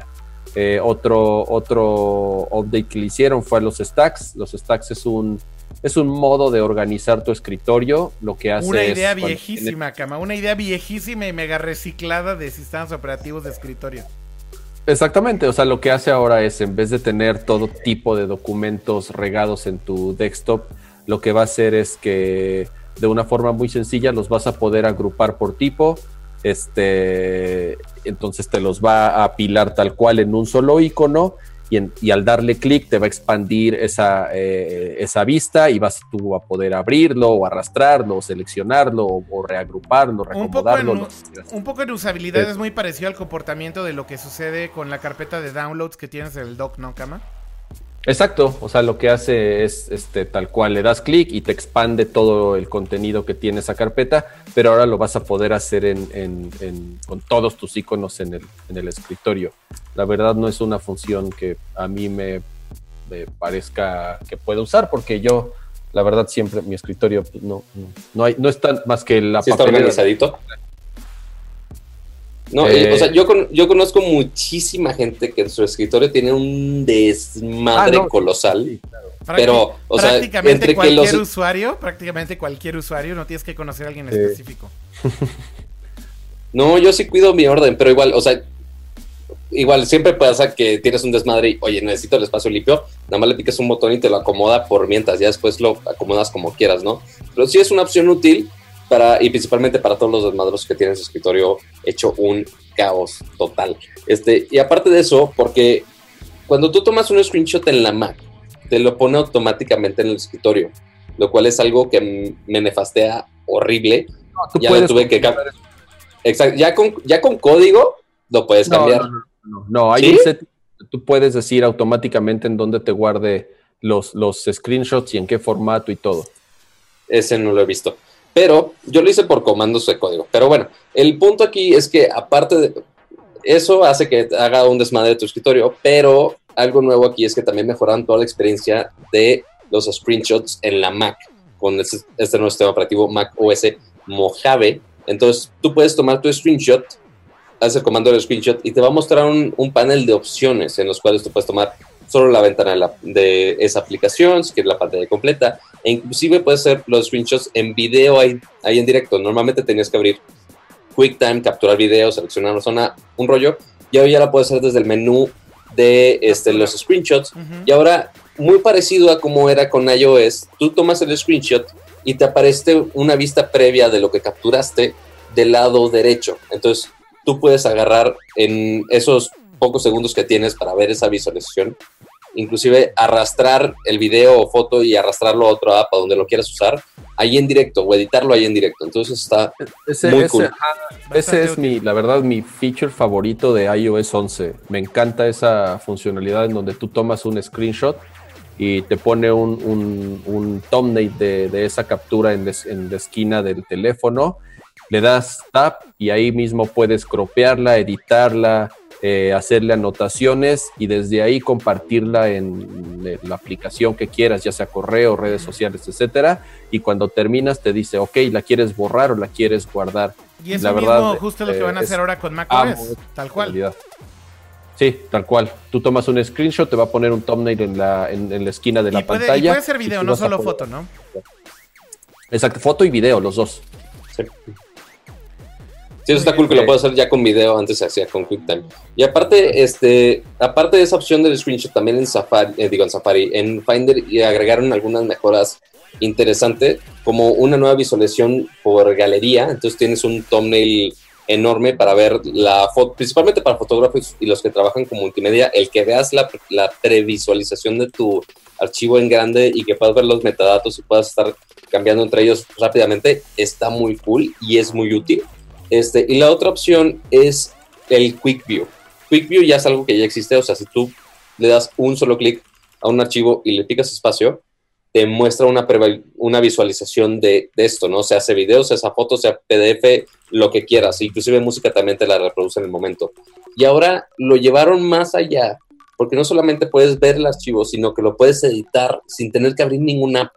Entonces, si tú abres un PDF, si ves el PDF, te da la opción para que puedas agregar anotaciones ahí en directo sin tener que abrir preview o sin tener que abrir ningún otro app que está muy, muy, muy cabrón.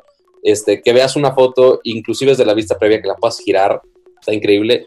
Y lo que más me fascinó es, si tú, por ejemplo, haces una captura de video, dices, ah, oye, me sobró video, le o sea, le tengo que cortar, normalmente tienes que abrir QuickTime, cortarlo, exportarlo, un pedo. Y ahora, desde el Quick View, tú puedes darle espacio, ver la vista previa del video, y ahí mismo puedes hacer la edición del trim del video. Entonces está muy cool que ahora el Quick View sea tan, tan, bueno, creo que se llama Quick Look oficialmente, la, digo, la función, pero está muy cool que ahora tengas superpoderes y puedas hacer muchas cosas sin tener que abrir apps. ¿Sabes cuál nos, nos saltamos? El, el, update de Safari fue bastante conciso y enfocado 100% a, a, seguridad. Ya ¿Y a quién atacó? ¿A quién atacó? Cuéntame tú. Y, básicamente a unirse a Facebook, güey, por cierto. Exactamente. O sea, ya habían dado ese paso con, con, con iOS. Eh, en macOS ya hay eh, algunos de esos mecanismos integrados, sobre todo para el tema de, de, de este de cross URL que, mandaba a llamar información o, la quería eh, tal cual eh, mandar a otro sitio o a otra, otro dominio, eh, cross domain. Entonces ya además de eso, ahora también lo que va a hacer es que no va a permitir que esa huella justamente que hacen sitios como Facebook y que la llevan de un sitio a otro para estarte traqueando todo el tiempo y, e inyectarte publicidad basada en tu perfil, justamente ahorita es Nanai, ¿no? Este, ya no vamos a permitir eso, va a estar bloqueado por default. Y pues de nuevo, como dicen, es otro ataque directo a Facebook, pero no nada más a Facebook. O sea, sí es una práctica que todos los ad servers, que todas las, empresas que se dedican a hacer eh, tracking de comportamientos, este, pues justamente... van a valer eso como muy invasivo el, más afectado definitivamente es Facebook porque es de los que más tracking hacen. Inclusive cuando cierras tu sesión de Facebook te siguen traqueando. Sí, sí, sí. De hecho, una de las cosas que ahora el nuevo Safari en, en este macOS Mojave va a hacer eh, es este que por ejemplo los, los botones de like y los, las cajas de comentarios de Facebook cuando vas a un blog, por ejemplo, y ves que hay comentarios de Facebook, un botón de like, esas madres también te traquean, güey. Así que es, es, infame, güey. No te puedes quitar del tracking de Facebook tan fácilmente. Pero como bien dices, esto no va solamente contra Facebook. Por ejemplo, va contra los ad networks que usan Amazon para traquearte, ¿no? Que vas y buscas un producto en Amazon y te persigue después de días, güey. Compra, compra, compra, compra, pinche taladro que viste, güey. Este. O sea, básicamente van contra todos los ad trackers que hay de ad networks en, en, el web. Básicamente Safari va a empezar a bloquear todo esto, pero sí, insisto, creo que uno de los más afectados fue Facebook, sin lugar a dudas. Que hoy estaban dolidos, güey, en serio. O sea, en el Apple Keynote del WWDC creo que les dieron mucha tierra, en serio. Y no es para menos, digo, güey. También al final del día, creo que ahorita es el momento de hablar de cómo estas compañías abusan de tu data, de tu privacidad, etcétera, etcétera. Y creo que Apple, que se jacta de tener eh, la privacidad del usuario en un pedestal, evidentemente se tienen que agarrar de ahí para tirarle tierra a los demás. Porque eso es un hecho, son de las compañías que más cuidan la privacidad del usuario, les guste o no, sean o no fans de Apple. Esto es un hecho. Eh, dicho por investigadores de seguridad, dicho por investigadores de todo tipo y diferentes medios, son definitivamente la compañía, de las compañías más conscientes de no abusar eh, de sus usuarios porque evidentemente te cargan mucho dinero por tu dispositivo y no tienen que ganar dinero usando tu data como otras compañías como eh, Google, Facebook. Exacto, no, sí, o sea, todos los que basan su negocio en ads, como literal lo dice Mark Zuckerberg de una manera súper acuerda en el Congreso, este, pues vendemos anuncios. Eh, pues sí, o sea, pues todos esos que se dedican a los anuncios, que tienen todas estrategias, como dice justo en los comentarios el Sham, no sé cómo pronunciar su nombre, pero es justo todos los que dependen de estrategias de remarketing y retargeting, que usan básicamente todos los sistemas de anuncios, se hace de Facebook, se hace de Google, pues sí les da un poco en la madre. Este, entonces vamos a ver cómo va a reaccionar. O sea, porque el chiste es justo, Apple puede controlar la privacidad porque su negocio no depende de eso. Este, y ver cómo estos, estas empresas que se dedican a todo este remarketing que quizá no, no, hacen el mejor uso de la, de la, información de los usuarios y que no respetan la privacidad de los usuarios, ver cómo le van a sacar la vuelta para llevar su, su negocio adelante, ¿no? Es correcto, como dicen, eh, no es el negocio de Apple. O sea, Apple no vive de, de, vender publicidad, Apple no vive de utilizar tu data, todo está encriptado, no le sirve de nada, realmente esa información vive en tu dispositivo. Entonces, solo, solo vive de vender teléfonos caros, básicamente. Exactamente, de eso viven, ellos viven de vender hardware y sistemas Pues, operativos. güey, y pues sí. es- no, Pues sí, no, la neta. Pero o sea, mira, a no- ver, a ver, no- no- pero, pero aquí un poco también el punto, Pato, es choose your poison, ¿no?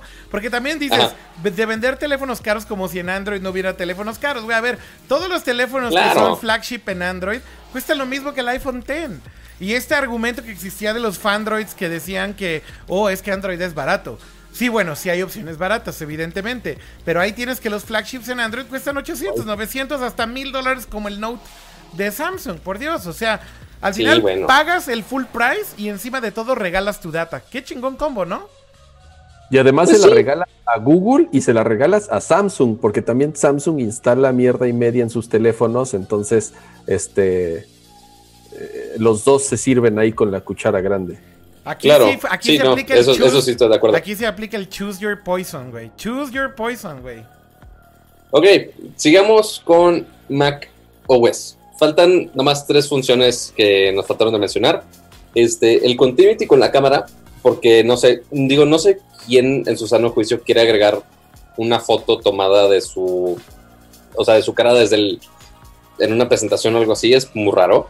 Pero, este, por ejemplo, para las personas que usan su cámara de FaceTime del, de la computadora y que se ve horrible, en vez de eso, ahora ya está el continuity para la cámara. Entonces tú puedes poner, oye, agregar foto, va a prender la cámara de tu teléfono, del iPhone específicamente. Tú tomas una foto con el iPhone y se va a pasar automáticamente a la Mac, inclusive al app que estás usando para agregar una foto.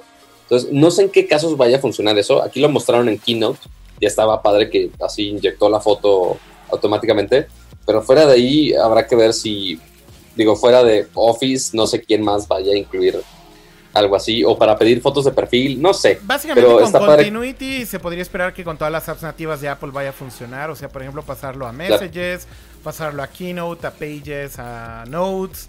A todas las apps nativas de Apple seguramente va a funcionar por default. Que es una gran, gran opción. Digo, si tienes un iPhone y, un- y una Mac, ese problema es real, ¿no? Cuando quieres capturar algo y después lo quieres pasar a un documento en la Mac, era un pedo, ¿no? Porque tenías que usar este AirDrop. AirDrop. AirDrop típicamente. Eh, y ahora justamente nada más sacas la foto, dejas la foto abierta y automáticamente está la opción de importarla. Y bueno, la- el demo que hicieron con Keynote está bastante padre. Eh, y pasando a una noticia tal vez ya muy chiquita para pasar tal vez una de las más grandes pero más bizarras. Eh, van a rediseñar el Mac App Store que tiene siglos sin que tenga un rediseño. Mostraron por ahí un preview del rediseño del Mac App Store que ya tiene una app dedicada desde hace varios años en, en la Mac, pero ahora tendrá un nuevo diseño, como muy en la línea de lo que hicieron con el rediseño del, del App Store en el iPhone. Sí, está muy parecido, ¿no? Sí, sí, sí, tal cual. O sea, como muy limpio, enfocándose a pocos productos. Eh, y bueno, ya le hace falta un rediseño al Mac App Store. Y viene esto a finales del año. Así que va a haber una Mac App Store rediseñada en la nueva versión de Mac OS. Y con esto pasamos al último anuncio de Mac OS. Que bueno, ya venían por ahí los rumores, ¿no? Este, Kama, eh, sobre este especie de proyecto secreto que Apple estaba haciendo y que ni tan secreto se les liqueó. Por ahí Mark Gurman eh, de Bloomberg hablaba de este proyecto en donde se rumoraba que Apple estaba trabajando en una especie de framework para hacer que las apps de iOS corran en Mac. Que suena medio bizarro, pero ahorita explicamos tal vez por qué eh, están haciendo esto. Y básicamente lo que eh, Craig Federighi en el escenario, un ejecutivo de Apple, dijo es, estamos haciendo, o digo, los rumores dicen que estamos haciendo un merge, mezclando iOS con macOS. ¿Es esto cierto? Y dijo, no, no estamos mezclando los dos sistemas operativos.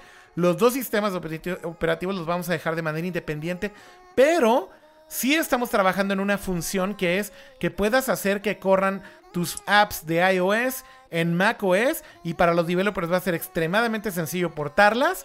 Y de hecho anunciaron que ya las apps nuevas que anunciaron para eh, macOS para este año, para macOS eh, Mojave, que incluye el voice recorder, que incluye news y que incluye stocks, son apps de iOS que están corriendo usando WebKit, que es el framework que se utiliza eh, para usar apps nativas de iOS, corriendo ahora nativamente en macOS.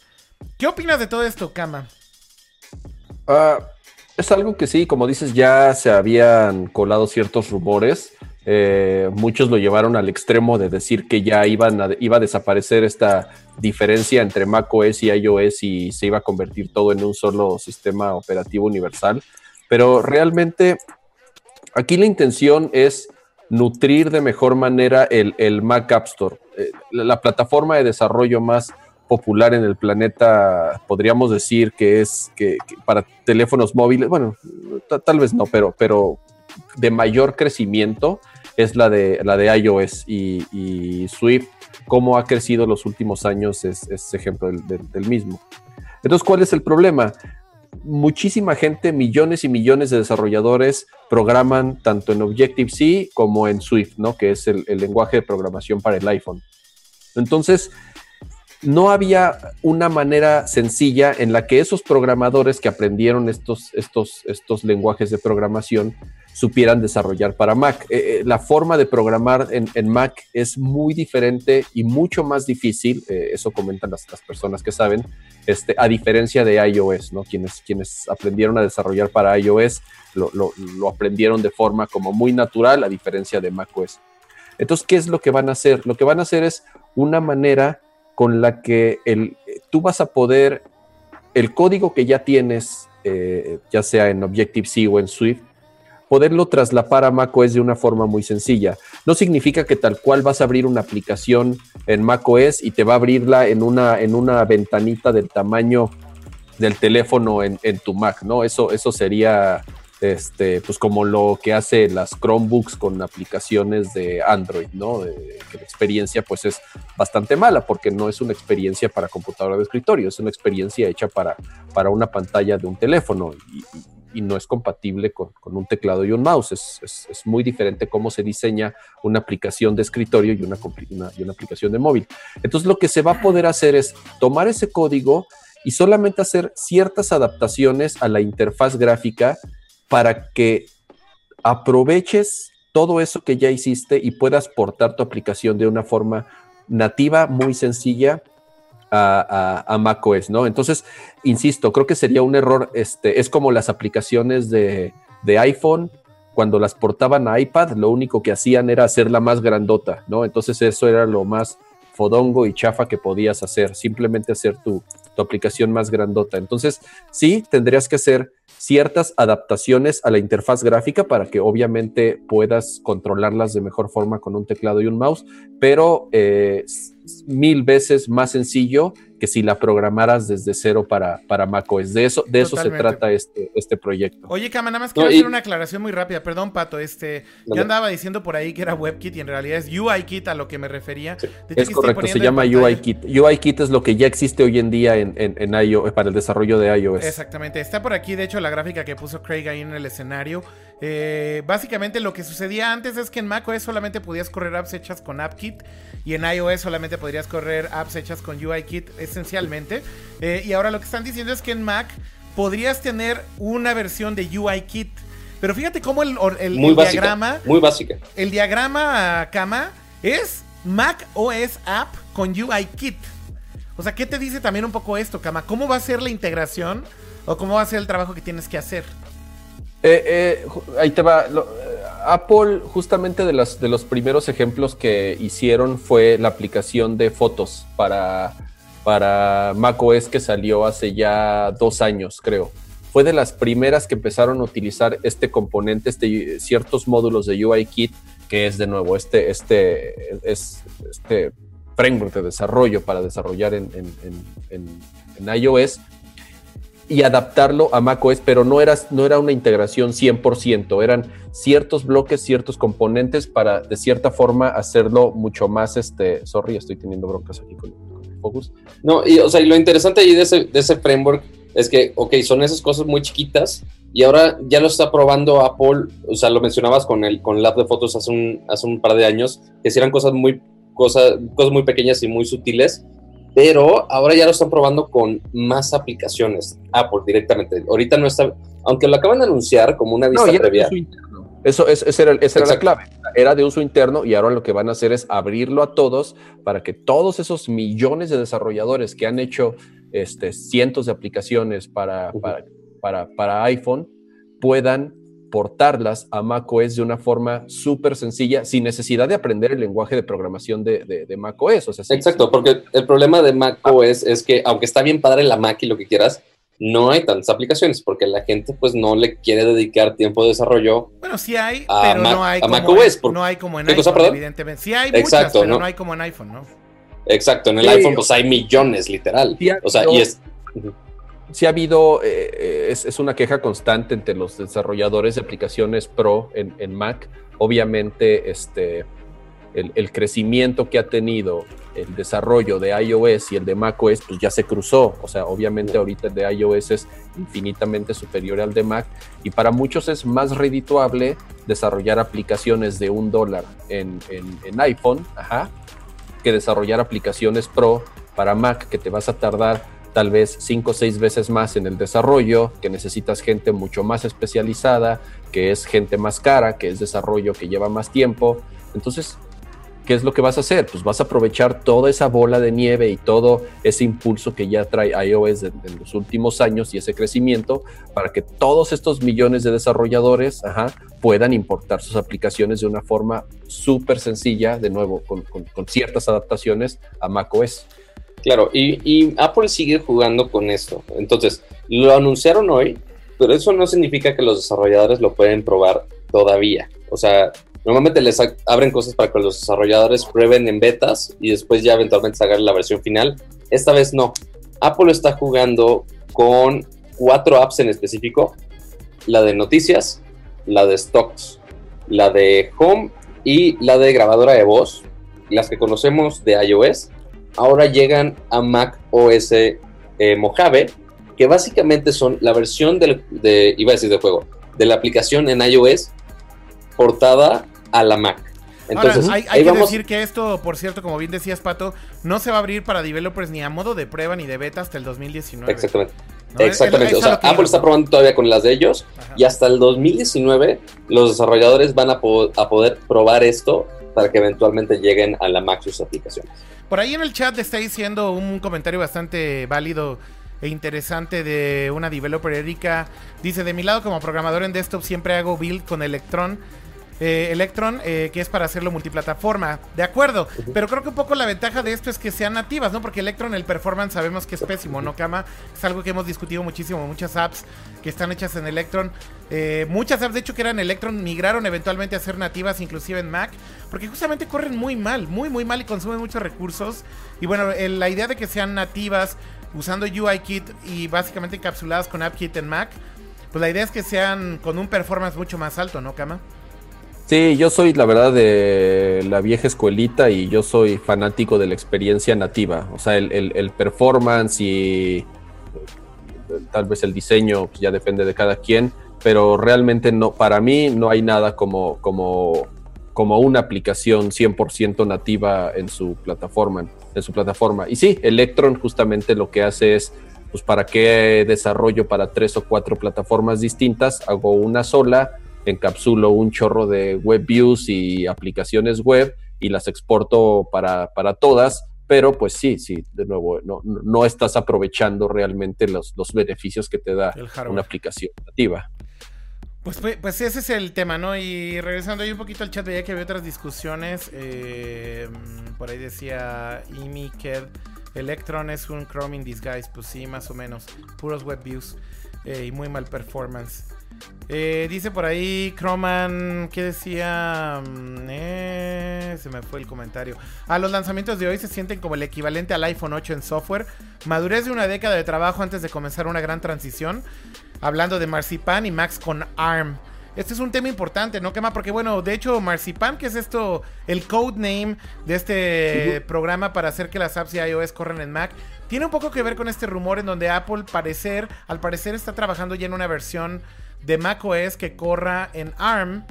Y esto es importante porque podría haber un nuevo hardware en el futuro, no muy lejano, en donde justamente eh, tus Macs ahora ya dejen de usar Intel y que muchos dicen, bueno, ¿y cuál es la ventaja de que utilicen procesadores ARM y reemplacen a los procesadores Intel que dentro de lo que caben tienen buen performance y demás? Bueno, sobre todo en Macs muy portátiles como las MacBooks, creo que lo que podría pasar es que tengas de entrada una batería mucho, mucho, mucho más de larga duración que lo que puedes tener con un procesador Intel hoy en día. El problema con Intel es que aún en sus versiones móviles sus procesadores nunca fueron hechos realmente para consumo de, energía bajo. Eh, sobre todo también porque el proceso de manufactura de estos procesadores eh, no ha evolucionado tanto y aunque han mejorado en su, en su eh, eficiencia, realmente en su roadmap siempre han ido forzando un poco la parte de mobile. en el caso de ARM, ARM son procesadores que nativamente se hicieron básicamente para dispositivos móviles con un consumo de batería sumamente eficiente. Y al ser eh, pensados de esta manera, si pensamos en una Mac en un futuro no muy lejano con un procesador ARM, sí podríamos tener tal vez una Mac que tenga una duración tal vez de 15 horas de batería. ¿Por qué no? Con el tamaño de una batería de una, de una Mac, que es tres o cuatro veces más grande que la de un iPhone.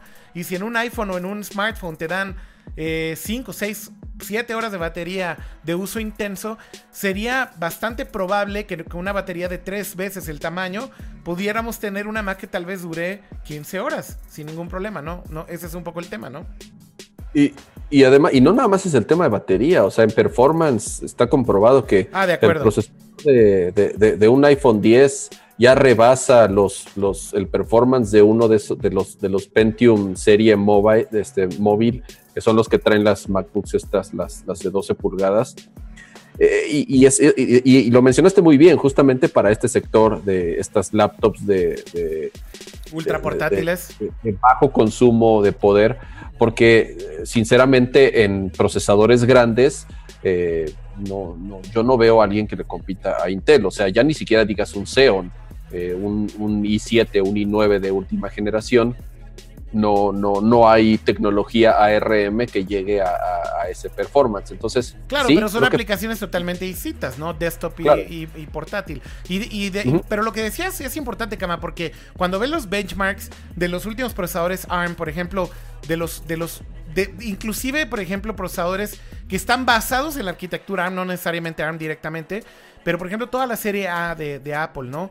El A11, por ejemplo, cuando ves los benchmarks y los comparas con algunos procesadores de Intel, ya están casi a la par en algunos casos, Kama. O en algunos casos mejor. ¿No?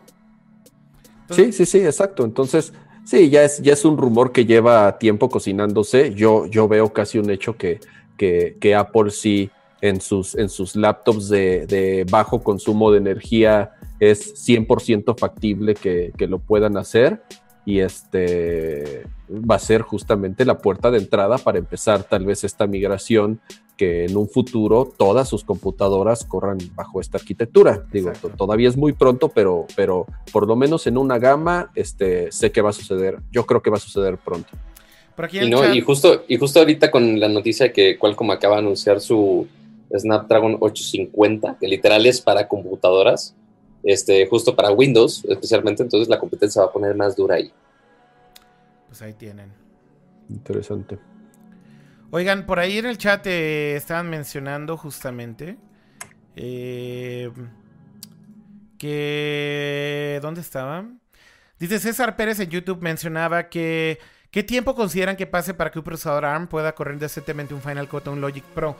Creo que es una buena pregunta y debería decir que cuando tú editas video, por ejemplo, en un iPad de última generación, un iPad Pro, creo que es con el A11, ¿no? Eh, con el A11 y usas iMovie, digo, tal vez iMovie no suena como la cosa más espectacular del mundo, porque pues no es un Final Cut ni es un Adobe Premiere, pero vaya, eh, editas video, por ejemplo, en tiempo real en 4K, sin ningún problema, en un dispositivo portátil, o sea, digo, esto al final del día lo piensas y dices, bueno, sí, también una laptop lo puede hacer, claro, ¿qué laptop puede hacer eso? Trata de hacer eso en un i3, en un i3, en un i5. Este, es imposible que lo hagas. Y en un ARM, en un iPad, que es un dispositivo de 500 dólares, puedes editar video 4K en tiempo real con corrección de color, con efectos, con transiciones, con audio. En tu triste iMovie está bien, pero lo puedes hacer. Esto es cuestión de tiempo y que simplemente estas compañías como Adobe, Apple y demás le dediquen los recursos a aportar estas aplicaciones para que corran en ARM y se acabó. Eso es todo lo que tienen que hacer. No es un tema de que estas aplicaciones lleguen o no, es un tema de tiempo, creo yo. Sí, tal cual. El, donde se cuelgan un poquito todavía es en, el procesamiento multicore. En single core, este, ARM, eh, de nuevo, en los benchmarks, va, este, ya superó a los procesadores de gama baja de Intel. Pero en tareas pesadas multicore, como, como para, para renders, para edición de video en RAW, edición fotográfica en RAW, incluso para, para juegos o, trabajo ya más pesado, ahí sí todavía este, le falta un poquito comparándolo con estos procesadores de gama alta de, Intel, ya sea de nuevo i7 y 9 de última generación o Xeon ni se diga. Bueno, pues creo que con eso llegamos al final de lo que se presentó en WWDC y la mención honorífica, Pato, es las cosas que no se mencionaron, ¿no? Que ya lo decías. Nada de Touch Bar, nada de HomePod y nada de qué más. El tapetito, güey, el tapetito inalámbrico para cargar tus, Es muy cierto. Sí, sí, sí, claro. ¿El tapetito se llama el AirPod o cómo se llama esa mamada? No. AirPad, ¿no? AirMat, esa madre. ¿Ermat? Esa madre. No, no se llama Ermat, no se llama Ermat. No, no sé ni cómo se llama, güey. Ya se me olvidó. Bueno, el tapetito para cargar tus gadgets de la manzana. Ni sus pinches luces, güey. No dijeron nada. Pero bueno, con eso llegamos básicamente. Este no era para hardware, entonces está bien. Sí, no era para hardware, pero no se mencionó nada. Eh, bueno, creo que con eso llegamos al final de todo lo que fue WWDC. Ese es un gran resumen, creo yo. Air Power. Air Power. ¿Es el nombre correcto? Ok, perfecto. Gracias, Pato. Eh, no hay nada más que agregar acerca de WWDC, ¿no? Creo que con eso ya cerramos. Y tal vez podríamos ya cambiar de aires y hablar un poquito de otras cosas que no tiene que ver con este sistemas operativos, sino más bien con gadgets. Con algunas noticias rápidas, por ahí se presentó un teléfono de Asus en uno de estos intentos nuevamente de hacer un teléfono para gamers, ¿no, Pato? Sí, este teléfono es el Asus ROG, que es básicamente el acrónimo para Republic of Gaming, que es la marca de gaming de, de Asus. Entonces ahora hicieron un propio teléfono para gaming. ¿Qué tiene especial este teléfono para gaming?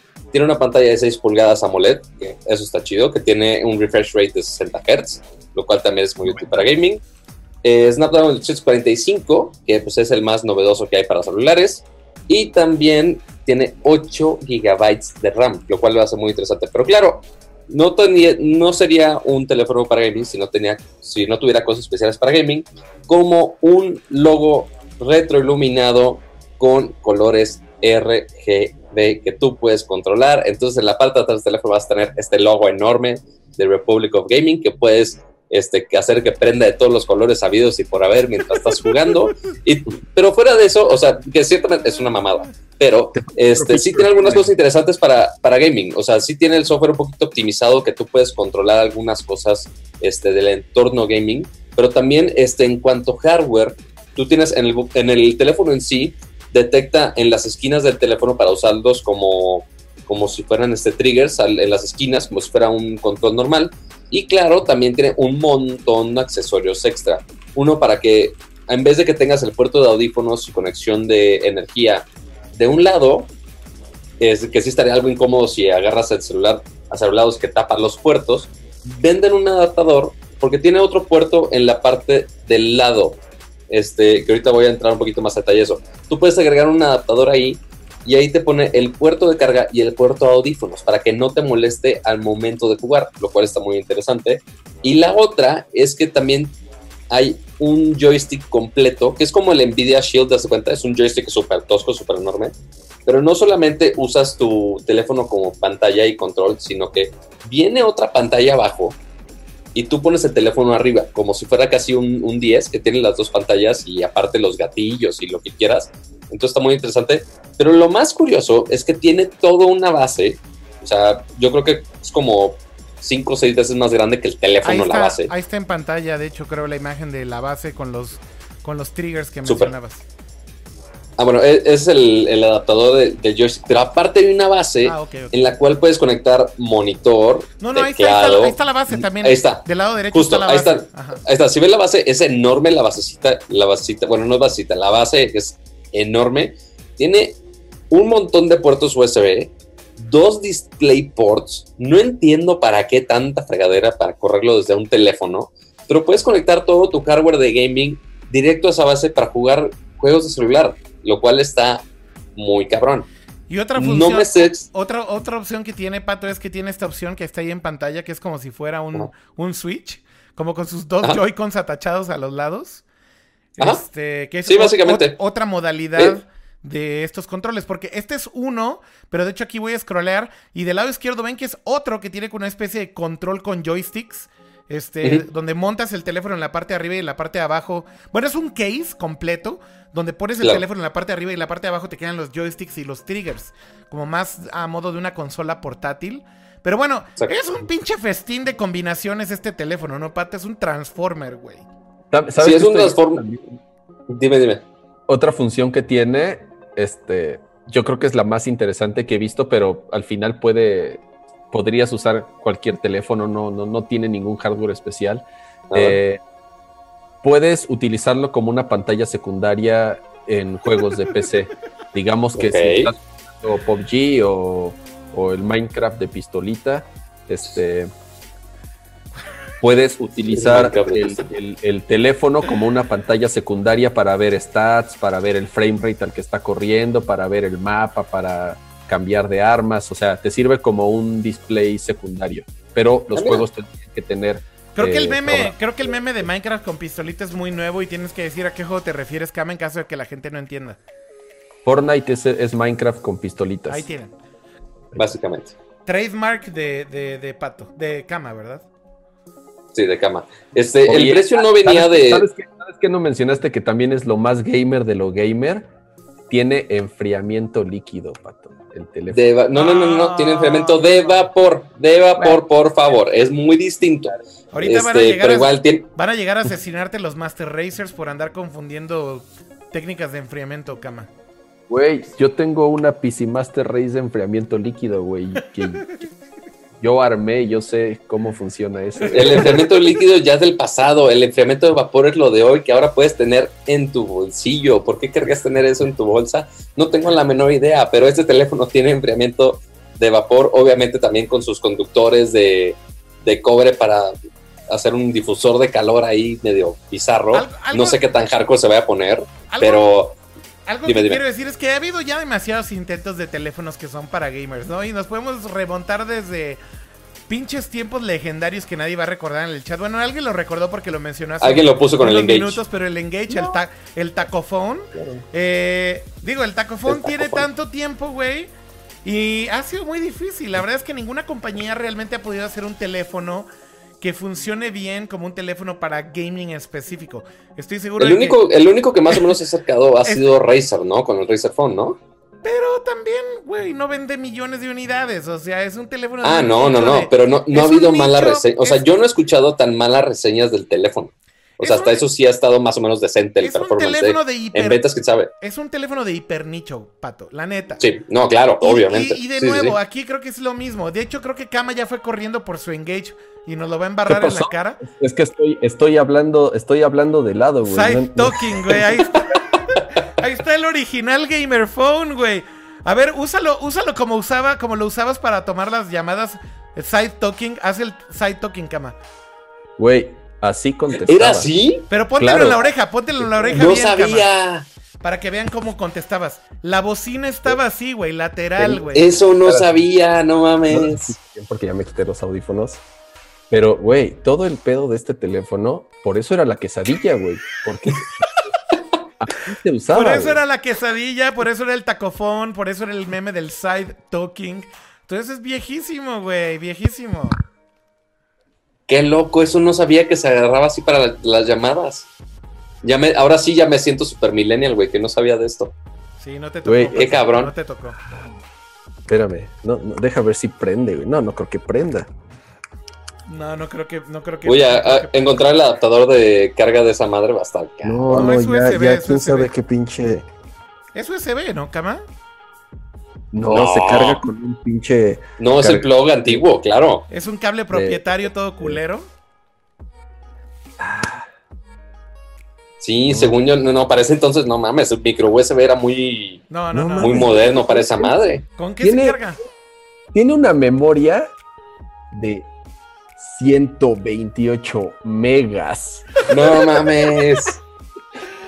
Oye, Cama, wow. ¿en dónde le ponías? Los juegos se los ponías atrás también, ¿no? Tenías que quitarle la tapa y ponerle el juego en una tarjetita. Le quitabas la tapa, mira, aquí está, le quitabas la tapa y entonces ahí donde estaba la memoria, güey, tiene mi SIM todavía de tercer, pinche SIM como de 5 centímetros, o sea, era enorme.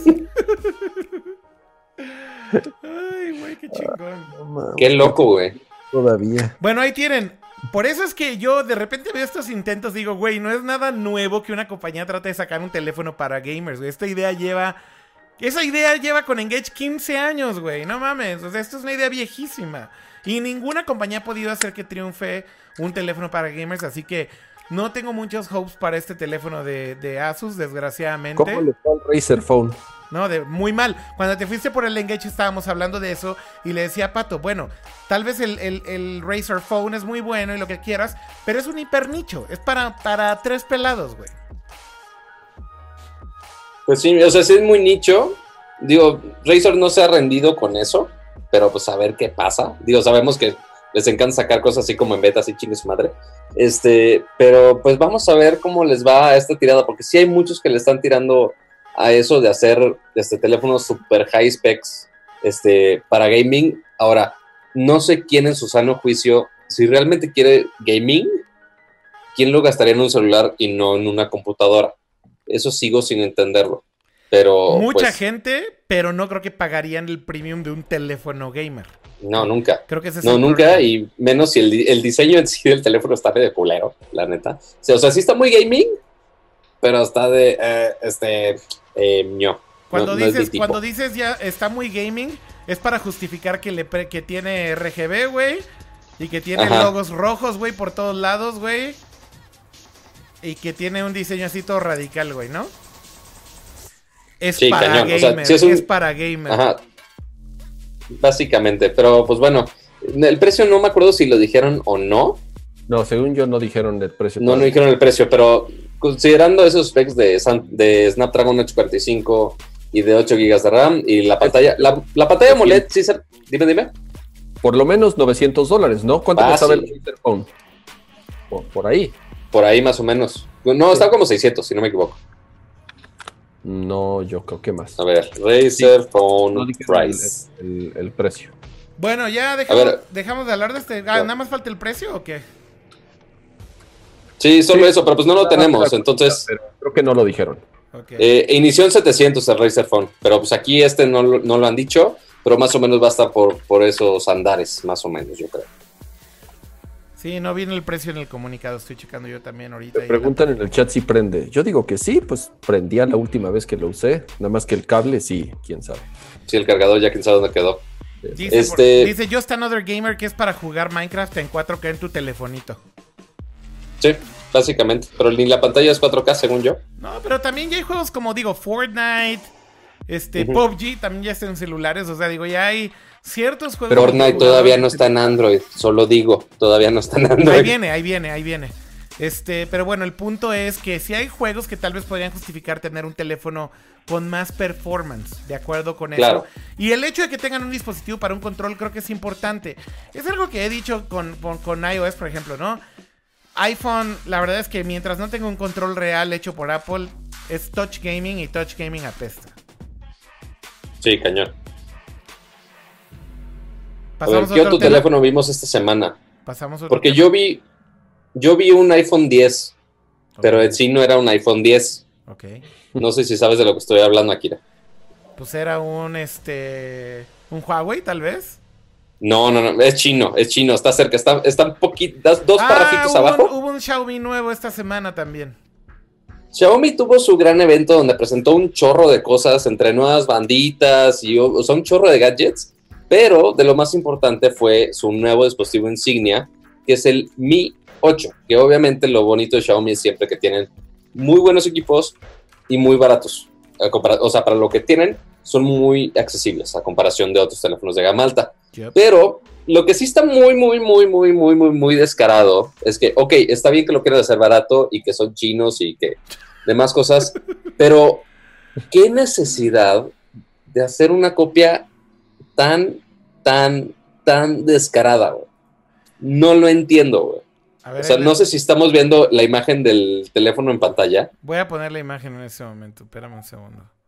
por favor, pero realmente Eh, si yo no te digo, una persona me va a decir, ah, oye, es una foto de un anuncio de un iPhone 10. Ahí está en pantalla. De hecho, esto es de Shataka. Este. Y justamente tienen la imagen del Mi 8. Güey, pues digo, lo único que hicieron fue cambiarle el color. Es lo mismo, güey.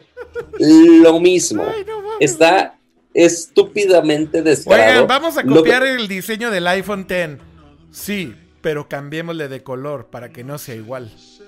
O sea, aquí es donde entra el meme de, este, cópiate la tarea, pero cámbialo un poquito para que no se dé cuenta, güey. Sí, básicamente es usar, es tinta roja, güey, o tinta azul, pero la copiaste completa, güey. No, o sea, y lo más curioso de todo esto es que lo que cambia, lo tapan en esa foto, güey. Porque lo que cambia de ese teléfono es que en la parte de atrás, aquí al centro, tiene un sensor de huellas digitales, güey. Entonces, es lo único que cambia del diseño en sí. Sí, sí, pero en Pero en la imagen esa foto- promocional. Ajá, lo está tapado adredísimo. Cañón. Pero pues sí, ese es el Xiaomi Mi 8, que sí, está interesante, pero pues que no se pasen de lanza, chavos.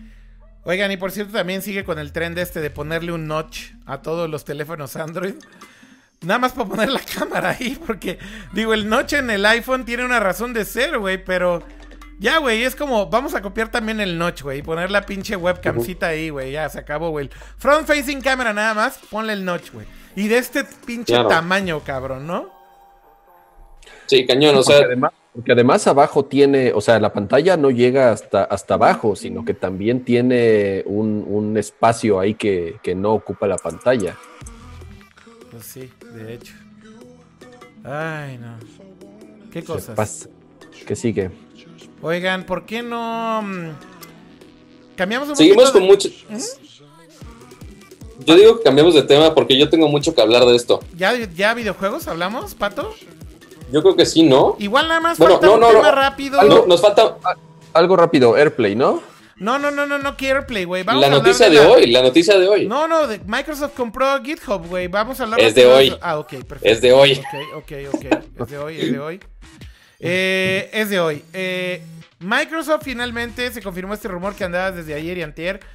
Acaba de comprar GitHub por 7.5 millones de dólares. Si ustedes no son developers, probablemente están mirándonos y diciendo qué diablos es GitHub y por qué me importa.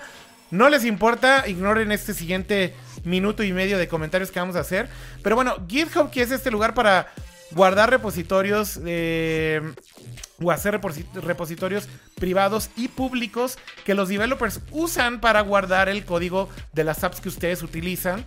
Eh, tal vez el servicio más popular para hacer esto, para guardar repos, eh, pues bueno, fue vendido ya a Microsoft oficialmente. Y bueno, los developers que, que, digo, siempre se tienen que desgarrar cuando tiene que ver una compañía grande con cualquier servicio. Ahora ya están disque en un éxodo masivo, dejando a Microsoft de lado y dejando a GitHub de lado. ¿Por qué? Porque ahora solamente es de Microsoft y empiezan las teorías de conspiración. No sé qué tipo de teorías de conspiración pueden aplicar en este sentido. eh, pero simplemente porque ahora es de Microsoft están buscando ahora alternativas. No sé qué opines eh, tú, eh, acerca de esto, tú que también haces apps. Me parece ridículo. Qué bueno por GitHub por un lado, pero ridículo lo otro, ¿no? Sí, es, es común, como dices, que cuando hay una adquisición de este tipo, la banda se asusta y cree que van a arruinar la experiencia de, la aplicación. En este caso yo creo que la van a enriquecer. Microsoft ha redoblado sus esfuerzos en, cómo funciona la integración de sus plataformas en, Azure, en la nube. Entonces, yo creo que esto lo único que va a venir eh, a, hacer es a, reforzar el equipo de, de- Git, de GitHub. Este, hay otras alternativas como Bitbucket, como otras que, que- que realmente desconozco. GitLab también. Este, exactamente. Entonces, pues sí, la gente que utilizaba GitHub no tendría por qué este, asustarse. Sí, yo creo que lo peor, entre comillas, lo peor que podría pasar es que tu suscripción la pasen a Office 365. Entonces, este, ya con que pagues tu suscripción de Office vas a tener también derecho a Digo, tener eh, este, eso sí estaría jodido, Kama, porque si te meten otros servicios que no es solamente tener tus repos ahí, pues sí estaría mal, ¿no? O sea, visto, No, no, visto desde ese lado sí estaría que- jodido. Sí, pero yo creo que vas a poder seguir utilizando la versión gratis, ajá, que es lo que la mayoría de las personas. No, no, no, pero, pero para hacer un repo privado necesitas pagar. Entonces, Exactamente. Entonces, sí, sí. bueno, pero la al gente final que ya si vas a hacer paga, un repo privado, evidentemente tienes que pagar y ya valiste madres y te lo si te lo revuelven con servicios de Microsoft. Hay un punto que creo que es importante, Kama. Y tendrías más cosas. Pues, quién sabe, güey. Si te lo bondolean con más cosas, sí. Pero si te lo encajan para que tengas los mismos servicios y tienes que pagar más para que te rellenen con software de Microsoft, eso estaría terrible. Creo que ahí sí sería un problema grave. Y yo creo que ahí sí me enojaría, igual que muchos otros developers, decir, güey, no quiero pagar por servicios de Microsoft que no quiero. Creo que un punto importante, Kama, que hay que decir de por qué es una razón importante de por qué los developers que podrían estar enojados, pero creo que es un segmento nada más. Dice aquí el chamás en Twitch.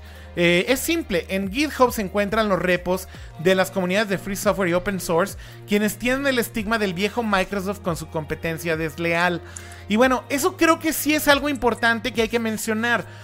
Muchos de los proyectos más grandes de open source están almacenados en GitHub, incluido muchos eh, repos grandes, por ejemplo, de Apple, por ejemplo, este eh, WebKit que es un repo que está almacenado en GitHub y que es open source, hecho por Apple, también está ahí.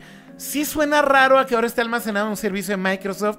Sí, pero Microsoft no es el mismo de hace 20 años, también eso hay que decirlo, ¿no, Kama? Sí, y no significa que ahora Microsoft sea dueño de tu código. O sea. Bueno, eso por obvias razones, ¿no? Eh, ajá, entonces, este, pero creo que también es lo primero que piensa la gente. Ay, no, ahora Microsoft se va, se va a adueñar de mi, de mi código. Entonces, eh, yo creo que no hay fundamentos como para asustarse o como para decir ya no quiero utilizar este servicio.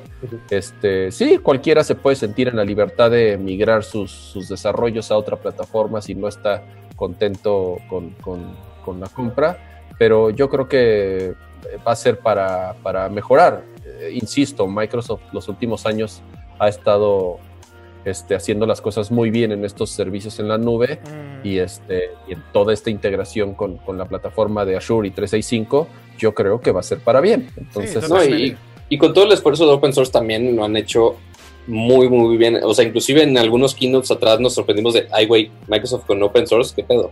Este, pero ahorita sí se han entrado muy, muy bien de ese lado.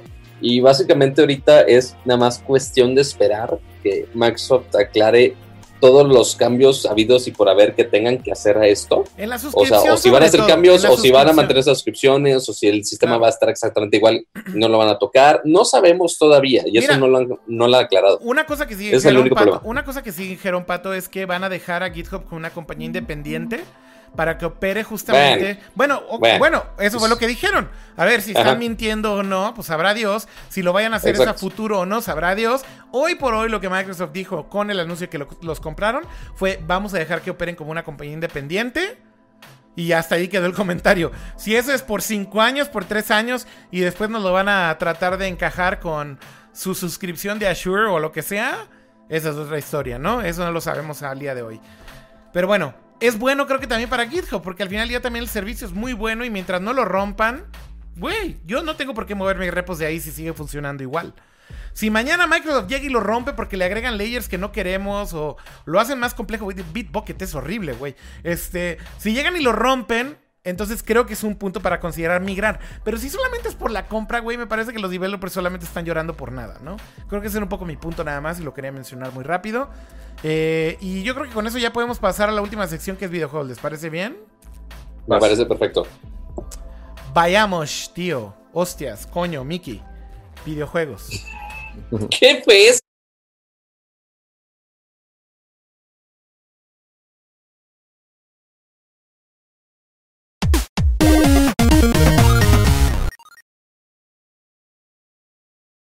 eso? de videojuegos. Ahora finge demencia, Pato, y di que no sabes qué diablos fue esa referencia. No tengo la menor idea de qué fue esa referencia, pero también ese intento de acento españolete fue la cosa más horripilante del mundo y espero no suceda nunca vez en la vida. Coño, joder, me voy a, me voy a GitHub, uh, tío, joder. Está bien, dejaré que los viejitos sigan disfrutando sus chistes. Pero bueno, ¿qué hubo esta semana, o más bien esta semana y media, en el mundo de los videojuegos, pues bueno, hubo unas noticias muy interesantes en el mundo de Pokémon, ya que anunciaron tres nuevos juegos y todos para el Switch. Entonces, hubo dos juegos que es Pokémon Let's Go versión Pikachu y Pokémon Let's Go versión Eevee. Es básicamente una versión hiper mega remasterizada del Pokémon, de Pokémon amarillo, porque está basado en la versión de Pokémon amarillo, pero ahora con el Switch, que introduce también unos cambios muy interesantes. Obviamente los gráficos se evolucionan muchísimo más a gráficos 3D, muy bonitos y demás, pero también se conecta de una manera muy rara con Pokémon Go. Este, pero pues esto yo creo que sabremos un poquito más de toda esta integración hasta E3. Sí pusieron un trailer que está muy padre y que sí tiene este, toda esta integración este, con Pokémon Go y con un accesorio extra. Los que jugaron Pokémon Go estaban acostumbrados al, al brazalete, este, que era básicamente un indicador de Pokébolas que podías caminar y te detectaba, te detectaba Pokémon. Pues bueno, ahora con este juego vas a poder tener una Pokébola en la cual tú vas a poder básicamente guardar un Pokémon tuyo y sacarlo a pasear contigo. Este, pues es otro de los gadgets que está metiendo Nintendo aquí medio forzado, pero por fin llega Pokémon al Switch. No sé ustedes qué opinan de estos juegos, o sea, ya de campaña bien, o sea, un, real juego de Pokémon para el Switch. Ahorita hablamos del otro. Ahí está el trailer en pantalla, pero a ver, dale, cama. Eh, yo no soy muy fan de Pokémon. He jugado oh. Pokémon Go, pero la verdad es que Pokémon nunca ha sido como mi juego realmente. Pero bueno, muchos criticaban que este Pokémon se veía muy rebajado en agua, ¿no? Este Kama, sobre todo porque está como muy Pokémon Go, pero en Switch. Exacto, y, ese es el tema. Eh, yo en lo particular sí he jugado Pokémon desde el, desde el primer Game Boy, o sea, sí, sí soy fan de la serie, pero soy fan de los juegos tradicionales de, de Pokémon. Eh, Pokémon Go no, no, a mí nunca me llamó la atención, sí lo, lo jugué un ratito ahí por, por la novedad, pero justamente estas versiones de, de, Pokémon es, es, es, una versión expandida de esa experiencia, de la experiencia que fue Pokémon Go. Este, no es como tal un juego de, de Pokémon de, la serie principal es una versión, digamos, más accesible o para el público que, justamente se clavó mucho jugando este Pokémon Go. Sí está un poquito más completa y sí está un poquito más este, interactiva con todos esos gimmicks de, mover el control y de simular que avientas una, una.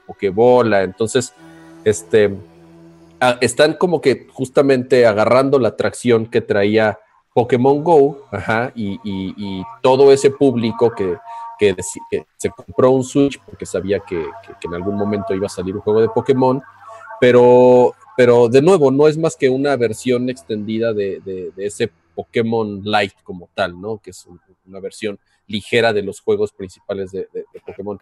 Y sí hay que mencionarlo, ¿por qué? Porque sí van a salir el año que entra en Switch juegos de Pokémon que sí son de la serie principal, o sea, que sí son Ahí eh, eh, tal cual basados en, los RPGs de, aventura, de todos esos Pokémon que han salido en los últimos 20 años.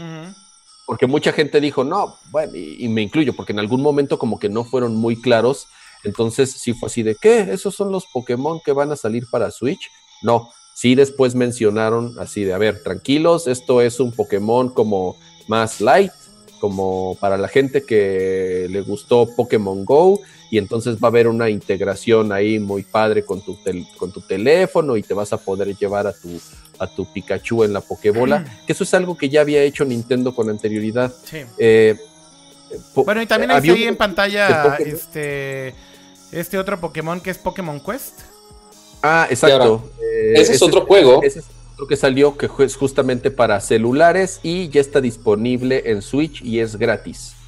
Exacto, este juego ya está disponible, ya me puse súper adicto toda esta semana pasada a jugar este juego que se llama Pokémon Quest, que es como un RPG en el cual tú puedes, bueno, ahorita lo voy a cambiar a, las opciones de mi webcam para que puedan ver esto, pero es básicamente un RPG en el cual tú, en el cual tú puedes subir algunos Pokémones en tu base ahí ya se ve. Y está hecho perfectamente para este touch. Entonces tú puedes hacer todo esto con este con el touchpad. No necesitas los Joy-Cons. A mí se me hace más fácil con los Joy-Cons. Pero igual puedes tener todo tu campamento de Pokémones. Y tú tienes un equipo principal de tres Pokémones. En los cuales, a ver si latino aquí el botón. Creo que sí. Ahí está. Tú tienes un equipo principal de tres Pokémones. Los cuales vas a estar usando para las distintas batallas en tus expediciones. Entonces aquí del lado derecho está la opción de las expediciones y tú te puedes ir alrededor de este, este rodacubo, creo que se llama, y en un estilo muy Minecraftero, muy adorable, que se ve muy padre la quirk de este tipo.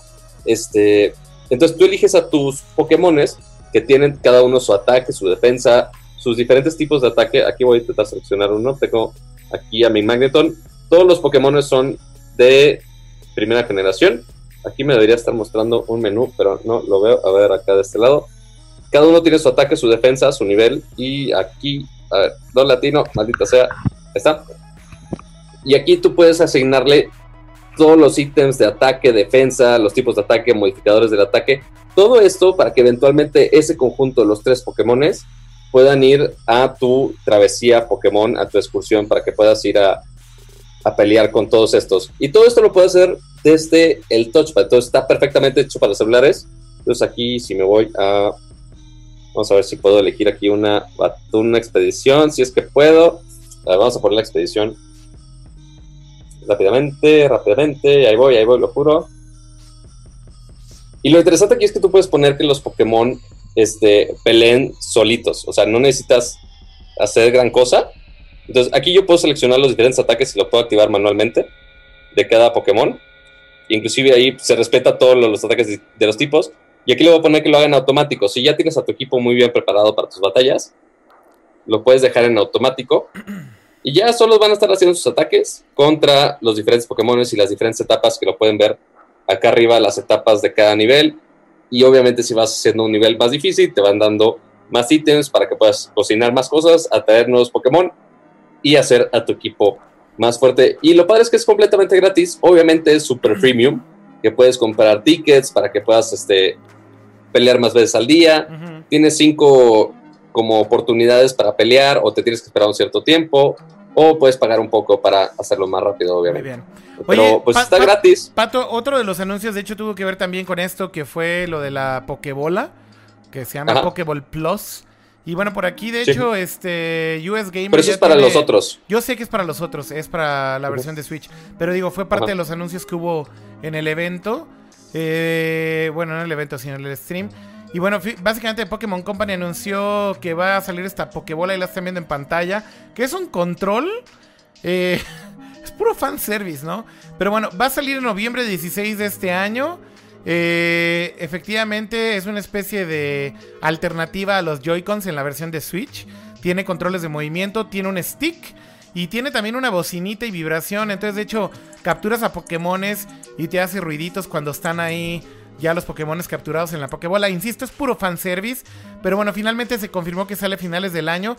Y como bien decían, eh, eh, básicamente, bueno, y puedes usar el Haces básicamente el mismo gesture que cuando estás usando un Joy-Con. Como que la avientas y básicamente con eso puedes capturar al Pokémon.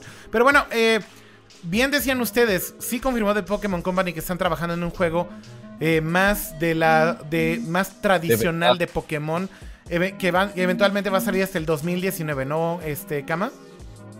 Sí, sí, y es, y es algo que digo, yo en lo particular es, es lo que me gustó porque es es, el tipo de juego que yo estaba esperando para el Switch. Pero bien, o sea, aprovechando toda esa tracción que traían del Go y, y, se ve interesante la, la, integración con, con, el app. Oigan, ¿y pudieron jugar el demo de Mario Tennis que salió y lo quitaron, no?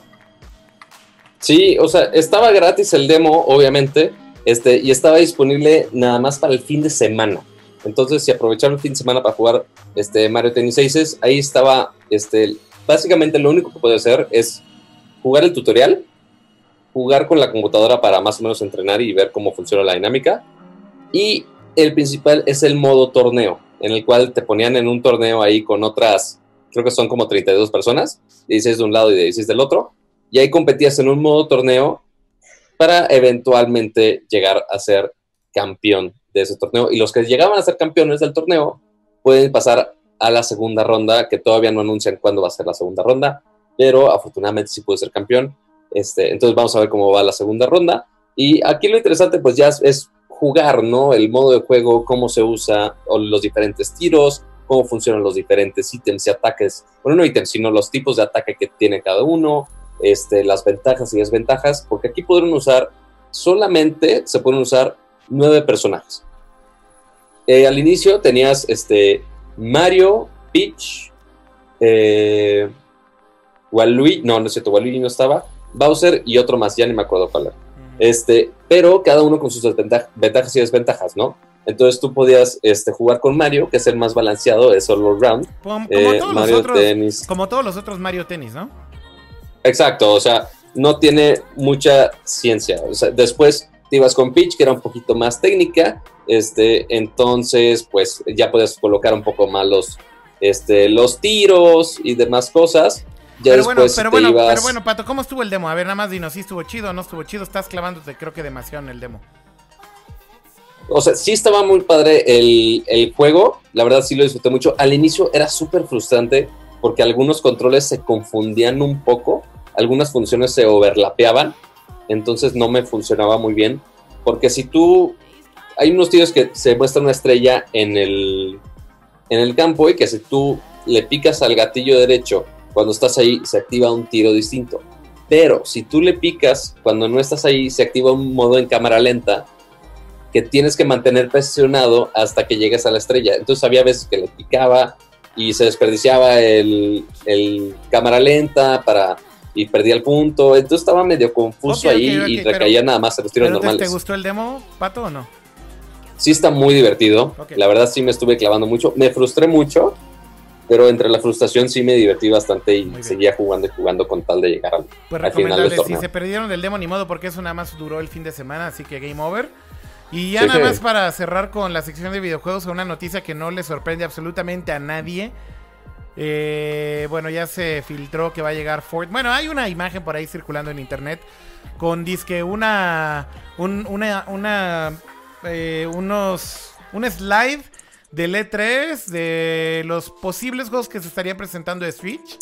Y uno de los juegos que están por ahí en el roster es Fortnite. Insisto, creo que eso no le sorprende absolutamente a nadie. Pero bueno, ¿vieron la imagen? Kama, ¿la viste tú también? No sé si... Sí, sí, surgió en, un foro, creo que fue en, en Resetira, en Resetira o en, en, NeoGAF. en Reddit, seguro.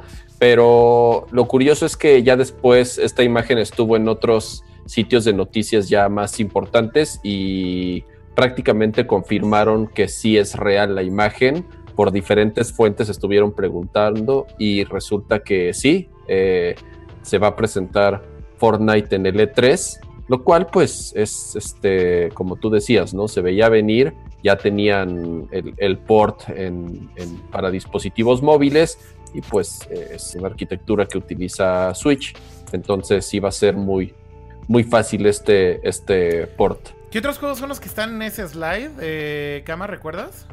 No, no recuerdo. Fíjate que hay, hay, bueno, hay otros que obviamente ya se habían anunciado, como. Y, dicen Akira que si puedes poner la imagen en pantalla, por si quieres, mientras hablamos de. Sí, es que, a ver, Fortnite Switch.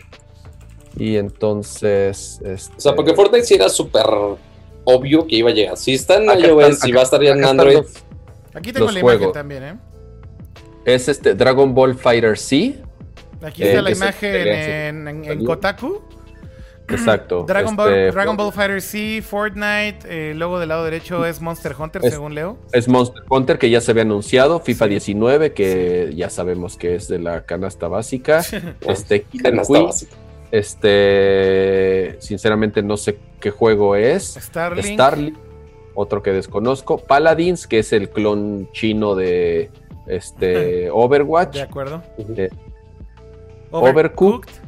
Y Mario Tennis Aces, ¿no? Entonces, este, entre seguramente otros que se van a anunciar ya el día del evento. Sí, sí, sí, tal cual. Pero, el, que hizo ruido, obviamente, fue, fue Fortnite. Y para otro sector de la población, Dragon Ball Fire. sí. Fíjate que le fue muy bien, ¿eh? O sea, es, un juego que le fue súper bien En, reseñas. O sea, no lo digo burlándome, sino lo digo como que otro sector de la población se estaba ya cagando con que ya va a llegar a Switch. Exacto, acuérdate que ya, ya, ya es, ya ahorita el tema es, anuncian un juego y lo primero es, y para Switch, ¿cuándo sale para Switch? Entonces, este...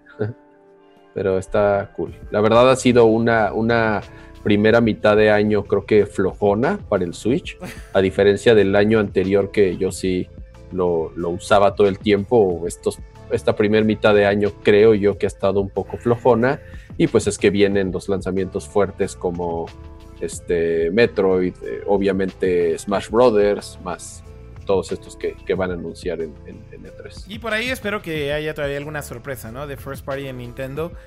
Eh, el pobre, dicen en el chat. dicen ahí en el chat que no sé si es un meme recurrente de que el Paladins es el pobre Watch, eh, o, o, o, básicamente es algo que se acaban de inventar en el chat. Pero bueno, eh, espero que no se les liqueen cosas más importantes a Nintendo, que todavía falta una semana para el E3. Eh... ¿Qué creen que salga más para el Switch de parte de Nintendo en el E3? Fuera de Mario Tennis 6. Yo, Yo creo, que, ya van a mostrar, mostrar el Metroid. Metroid. Exacto, iba a decir lo mismo, Kama. Metroid, y el ¿no? Smash también, ¿no? Ah, Smash ya sale. O sea, Smash sí. ya no van a mostrar. Eh, bueno, de hecho va a haber un torneo. Va a haber un torneo de Smash uh -huh. Bros. Se me hace raro que no esté en, en, esa hojita, en ese slide. Se me hace raro que no esté. Uh, sí, sí, quién sabe. Van a, van a, va a haber un torneo de Smash, ya la versión de Switch.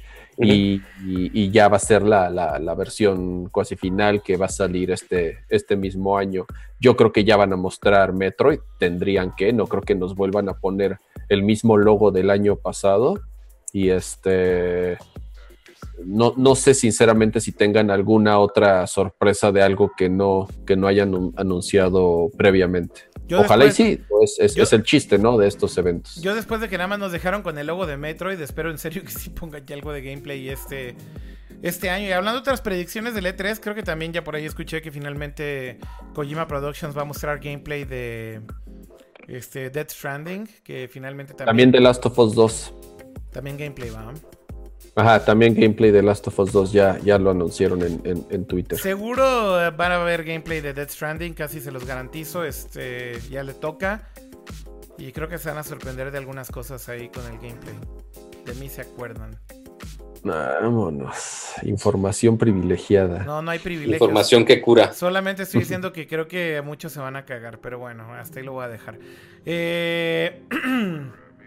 y para, ah, el, y para el E3 el que se coló es que Crackdown se retrasó y dicen que está en riesgo de, de, de cancelación. ¿Ah, sí? ¿De plano? Eh, ajá, sí, porque creo que es la única exclusiva fuerte que le quedaba uh -huh. a Microsoft este año. Entonces, este, pues a ver qué, qué presentan en, en, en, E3. ¿Y cuál es sí, la fuente, o sea, de, hecho, ¿cuál es la fuente que de que se... se está tambaleando esto, Kama? Eh, lo publicó Jason Schrader, creo, en Kotaku, um, que ya está en varios sitios. Um, Crackdown 3. Ojalá no lo cancelen, güey, porque la verdad es que el juego se ve increíble, pero digo, fuera de eso, pobres fans de Xbox, si les cancelaron este también, güey, ya es broma, güey. Sí, o sea, porque de hecho, o sea, sí depende básicamente en ese es el único exclusivo que tiene ahorita. Primero fue medio drama que se retrasó, porque ya se quedó una época así sin exclusivas. Y pues sin eso, no sé en qué vaya a recaer Microsoft en el E3, o sea, va a ser puros anuncios a futuro, pero pues esta época no va a haber mucho que digamos nuevo.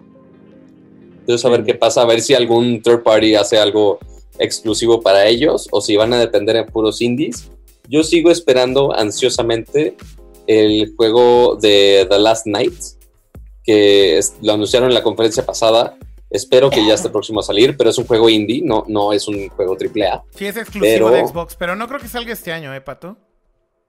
Sí, yo, yo creo que tampoco, pero eh, mínimo de la conferencia pasada de, de Microsoft es, es, el que me acuerdo que digo, güey, necesito jugar a esa madre ya. Pues fue el que más se llevó como comentarios y se llevó, digamos uh -huh. que sobre todo como juego indie, fue el que más buzz tuvo en el E3 pasado.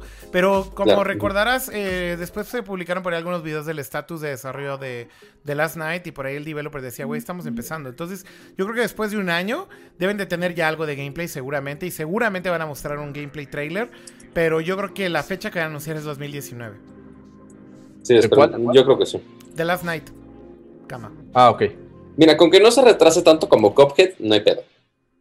No creo. Bueno, un año más.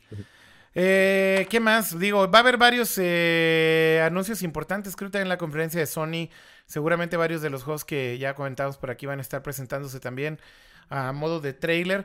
Pero también se rumora que va a haber por ahí algo que tiene que ver con VR. No sé si va a ser una revisión del headset o simplemente bajarle todavía más el precio. Eh, por ahí escuché que van a presentar un par de IPs eh, nuevas que son exclusivas para PlayStation. Así que ya veremos de qué se trata eso también. Eh, Yo sigo con, con la idea muy ambigua y muy soñadora de que Microsoft eventualmente tendría algo para VR y AR, considerando que tienen todo el pedo de HoloLens y con Microsoft Holographic y con esos visores de realidad aumentada que le puedes conectar a cualquier PC. Ajá, no, no, y aparte, un rumor muy interesante que vi hace unos días. Hablando de eso, es Paco, que- muy rápido, nada más para decirte algo que sé. Sé de buena fuente de Microsoft que justamente separaron ya esa estrategia y que todo lo que es Mixed. Reality y VR lo van a dejar en la PC y en Xbox no hay planes para nada de VR. Bueno, entonces, olviden todo lo que dije. Ahora, lo que sí es un rumor que surgió hace unos días que sí suena muy interesante es que el Xbox se va a integrar con el Google Home, o sea, con el Google Assistant, perdón, y con el Alexa de Amazon. ¿De qué manera específicamente? No lo sé, pero van a estar integrados y vas a poder conectar esos servicios con el Xbox, que según también vas a poder controlar un poco de Cortana, como lo hace ahorita Alexa pero pues ya no sé si el Xbox se va a convertir como en tu hub central de tu casa o que vaya a tenerte ventaja. No lo sé, pero suena muy interesante. Por aquí en el chat, ya nada más para ir cerrando con este videojuego y también con el show del día de hoy, dice por aquí eh, el Shamaz. Hablan de gamer, hablas de, de Gear 5 también. Que si Microsoft presenta más controles, no me voy a acordar de nadie. Dice Tony en YouTube que si que Xbox necesita con urgencia que Halo 3 pegue duro para salir a flote porque se está quedando atrás con respecto a sus Halo contrincantes. 6, Halo 6. Halo 6, perdón. Eh, pues sí, digo, no sé, creo que de todos la verdad es que el que más difícil la tiene hasta ahorita definitivamente es Xbox y espero que este E3 le echen los kilos porque PlayStation y Nintendo le están pasando por arriba en serio. Sí, cañón. Ya veremos qué pasa. Y las conferencias de la siguiente semana van a ser, ¿qué caen? ¿El lunes y martes? O no me acuerdo qué días caen. Sí, lunes y martes, como ya es costumbre. ah, Y esperamos al stream del jueves empieza- igual. Semana, ¿no? Ya tiene algunos años que empiezan en, en fin de semana. Bueno, algunas son el fin de semana de las Se que hace son como de- pre Ubisoft y EA, ¿no? Principalmente. Eh, algunas que son third party publisher las hacen el fin de semana, no recuerdo cuáles son. Pero bueno, las, las de las tres consolas son entre semana, lunes, martes y miércoles usualmente. Dice Álvaro Rume en los comentarios de YouTube, Luis Miguel by Telltale. Dios mío. De hecho, la de Microsoft cabrón. es el domingo. ¿Ah, sí? Ah, mira. Sí. Microsoft es el domingo y la de Sony, Camas, ¿tienes ahí todos los horarios? Ya para decirlos de una vez. Ah, Sí, mira, el, do- el, el- el sábado va a ser la de electro. El, el 9 de junio es Electronic Arts. Es, es, eh, digamos que de las grandes con las que se arranca de 3. Ok. Eh, el domingo 10 es Microsoft, Bethesda y Devolver Digital. Ok. X. Eh, el lunes es Square Devol- Enix. Devolver no es X, eh, Cama, nada más quiero decir que son bien chingones. Soy muy fan. sí, sí son cool, pero bueno, o sea, no, no presentan muchas cosas. Pues sí, no. Luego el lunes es Square Enix, eh, Ubisoft, el de PC, que juntan un chorro de, de- de developers, y Sony. Es el, es, es- es el lunes también la de Sony. Ok. Y el martes es la de Nintendo tempranito. Ok. Ajá. Y digamos que ahí cierran las, las, las conferencias de los principales. Y como ya recordaremos, el caso de Nintendo no es una conferencia per se, sino solamente es el stream de, El Direct. de su Direct. Creo que también así va a ser ya la de Sony, ¿no? Sí, va a ser también un stream. De hecho, Pues eso fue, eso fue el año pasado, básicamente. Pues sí, digo, básicamente, y este año, de hecho, cerraron ya mucho más el evento. Eh, en años pasados, las conferencias de Sony, bueno, desde hace muchos años, tal vez 10 años, invitaban a developers, invitaban a partners, invitaban a gente de ventas, a un montón de prensa, etcétera. Este año solamente está abierto para prensa. Es un mini, mini, mini evento en un teatro. Y realmente lo único que van a hacer es que lo van a streamear. Pero por primera vez cambian el formato en muchos años de PlayStation. Y prácticamente ya se van casi sobre el formato de Nintendo, un stream, tal cual. Y unos juegos que también mencionaron que también van a hacer ruido, aunque sean de varias plataformas. Kingdom Hearts 3 que ya mostraron un poco de los demos hace unas semanas en Los Ángeles. Y obviamente también estamos esperando muy ansiosamente el Battle Royale de Call of Duty, porque nada más dijeron que lo van a sacar, pero no han mostrado gameplay de cómo funciona. Entonces vamos a ver con qué plataforma van a empezar ese anuncio y a ver cómo lo bajan. Se guardaron todo eso para E3 sin lugar a dudas. Bueno, pues creo que con eso llegamos al final, ¿no? Ya nos acabamos todos los temas. Sí, según yo ya. Los temas y ya nos echamos dos horas y media. Sí, yo creo que ya es hora de cerrarle. Ya nada más nos echamos dos horas, 24 minutos y 25 segundos en este momento. Así que creo que con eso debemos de hacer wrap up de este show de esta semana. Eh, vamos al chat, nada más a despedirnos. Está por ahí Alfonso, Freak Zero, José, Langso, Just Another Gamer, el chamás. Eh, bueno, saludos a todos los que están en YouTube, en Twitch. Creo que tuvimos un problema en Periscope en esta ocasión y no se pudo transmitir eh, a Periscope y Twitter. Ya lo checaré para la próxima semana. Pero bueno, un saludo a todos los que estuvieron por acá participando durante todo el show. Muchísimos viewers tuvimos el día de hoy en vivo, así que un saludo a todos los que entraron en distintas etapas. Y bueno, recuerden que si ustedes ven esto después, recuerden darle share, recuerden darle like en YouTube, suscribirse al canal. Eh, y bueno, simplemente nos queda despedirnos. Muchas gracias, Pato, por todo, como todas las semanas, un placer. No, me gracias a ustedes. Y también, este, paréntesis cultural, si se perdieron toda la parte del WWDC al inicio de este programa y quieren nada más el resumen sin nuestras valiosas opiniones, o sea, literal nada más lo que fue, está el resumen en mi canal de YouTube que puse el resumen que dura como 8 minutos. Entonces ahí está muy completito con todo el footage de la conferencia. Entonces ahí lo pueden checar. Este, que ya está en mi canal de YouTube. ¿Hiciste, Pato, como una especie de quick edit? Sí, cañón. O sea, porque lo que hice fue capturar toda la conferencia durante la conferencia y ya de ahí hacerle el de todo, literal, el, el, resumen de todos los bullets que vimos hace rato. Así, grabarlo en pliega y ya lo subí. Entonces ya está. Básicamente todos los anuncios, los principales. En ocho minutos. Ya están todos, ya están todos en el video. Muy bien, Pato. Puedes repetir y por si la no saben, del perdón, canal? y si por si y por si no saben mi canal, youtube.com diagonal igual ahorita se lo pongo en los comentarios de YouTube, al igual que en Twitch. Pero igual muchas gracias por tenerme por acá otra semana más. Muy bien, Pato, muchas gracias y gracias también al buen Cama. De nada, estuvo bastante chido el show. Eh, todavía no estamos tan seguros si vamos a volver a grabar esta semana. Yo creo que más bien nos vamos a esperar de nuevo a que pase. Hay tres, ¿no? Este, pero ya les estaremos informando ahí en nuestras redes sociales, como siempre. Sí, muy importante eso. Este, estamos tratando de ser un poco más flexibles con los eventos eh, que básicamente dictan los contenidos de este show. Como que no tiene mucho sentido que nos esperemos hasta el jueves para hablar de WWDC si fue hoy. Y lo mismo, por ejemplo, esta semana ya no hay muchas cosas de qué hablar. La próxima semana todo ese 3. Pero nos tenemos que esperar hasta el miércoles para tener toda la información. Entonces probablemente la podemos hacer el miércoles o el jueves como ya es costumbre. Pero bueno, como, como siempre les recordamos y como está ahí en la parte de abajo de la pantalla, síganos en Twitter en arroba Podcast o en Facebook en facebook.com diagonal Podcast o en Twitch twitch.tv diagonal Podcast o en nuestro canal de YouTube que es youtube.com diagonal Nerdcode Podcast también. Y ahí vamos a estar avisando, sobre todo en Twitter, eh, si hay o no Nerdcore cuando grabamos. Vamos a ser más flexibles y más dinámicos en ese sentido y cuando tengamos toda la información, yo creo que en este caso puede ser miércoles de la próxima semana, seguramente podremos grabar Nerdcore. Por cierto, yo estaré allá en E3, así que también tenemos que coordinar eso aquí localmente, cómo le vamos a hacer para la grabación. Pero bueno, de eso nos encargamos nosotros y les avisamos en Twitter cuando sea la próxima grabación. ¿Les parece bien? Y si no les parece, pues se chingaron. Así va a ser porque queremos estar al punto de la noticia. Exacto. Este, y exacto. se las queremos llevar lo más rápido a ustedes. No Entonces, lo quería decir así, no lo quería decir así, pero sí, efectivamente ya se chingaron si no. No, no, es broma. Lo que queremos es comentar las noticias cuando están listas y disponibles. Ese es creo que el punto.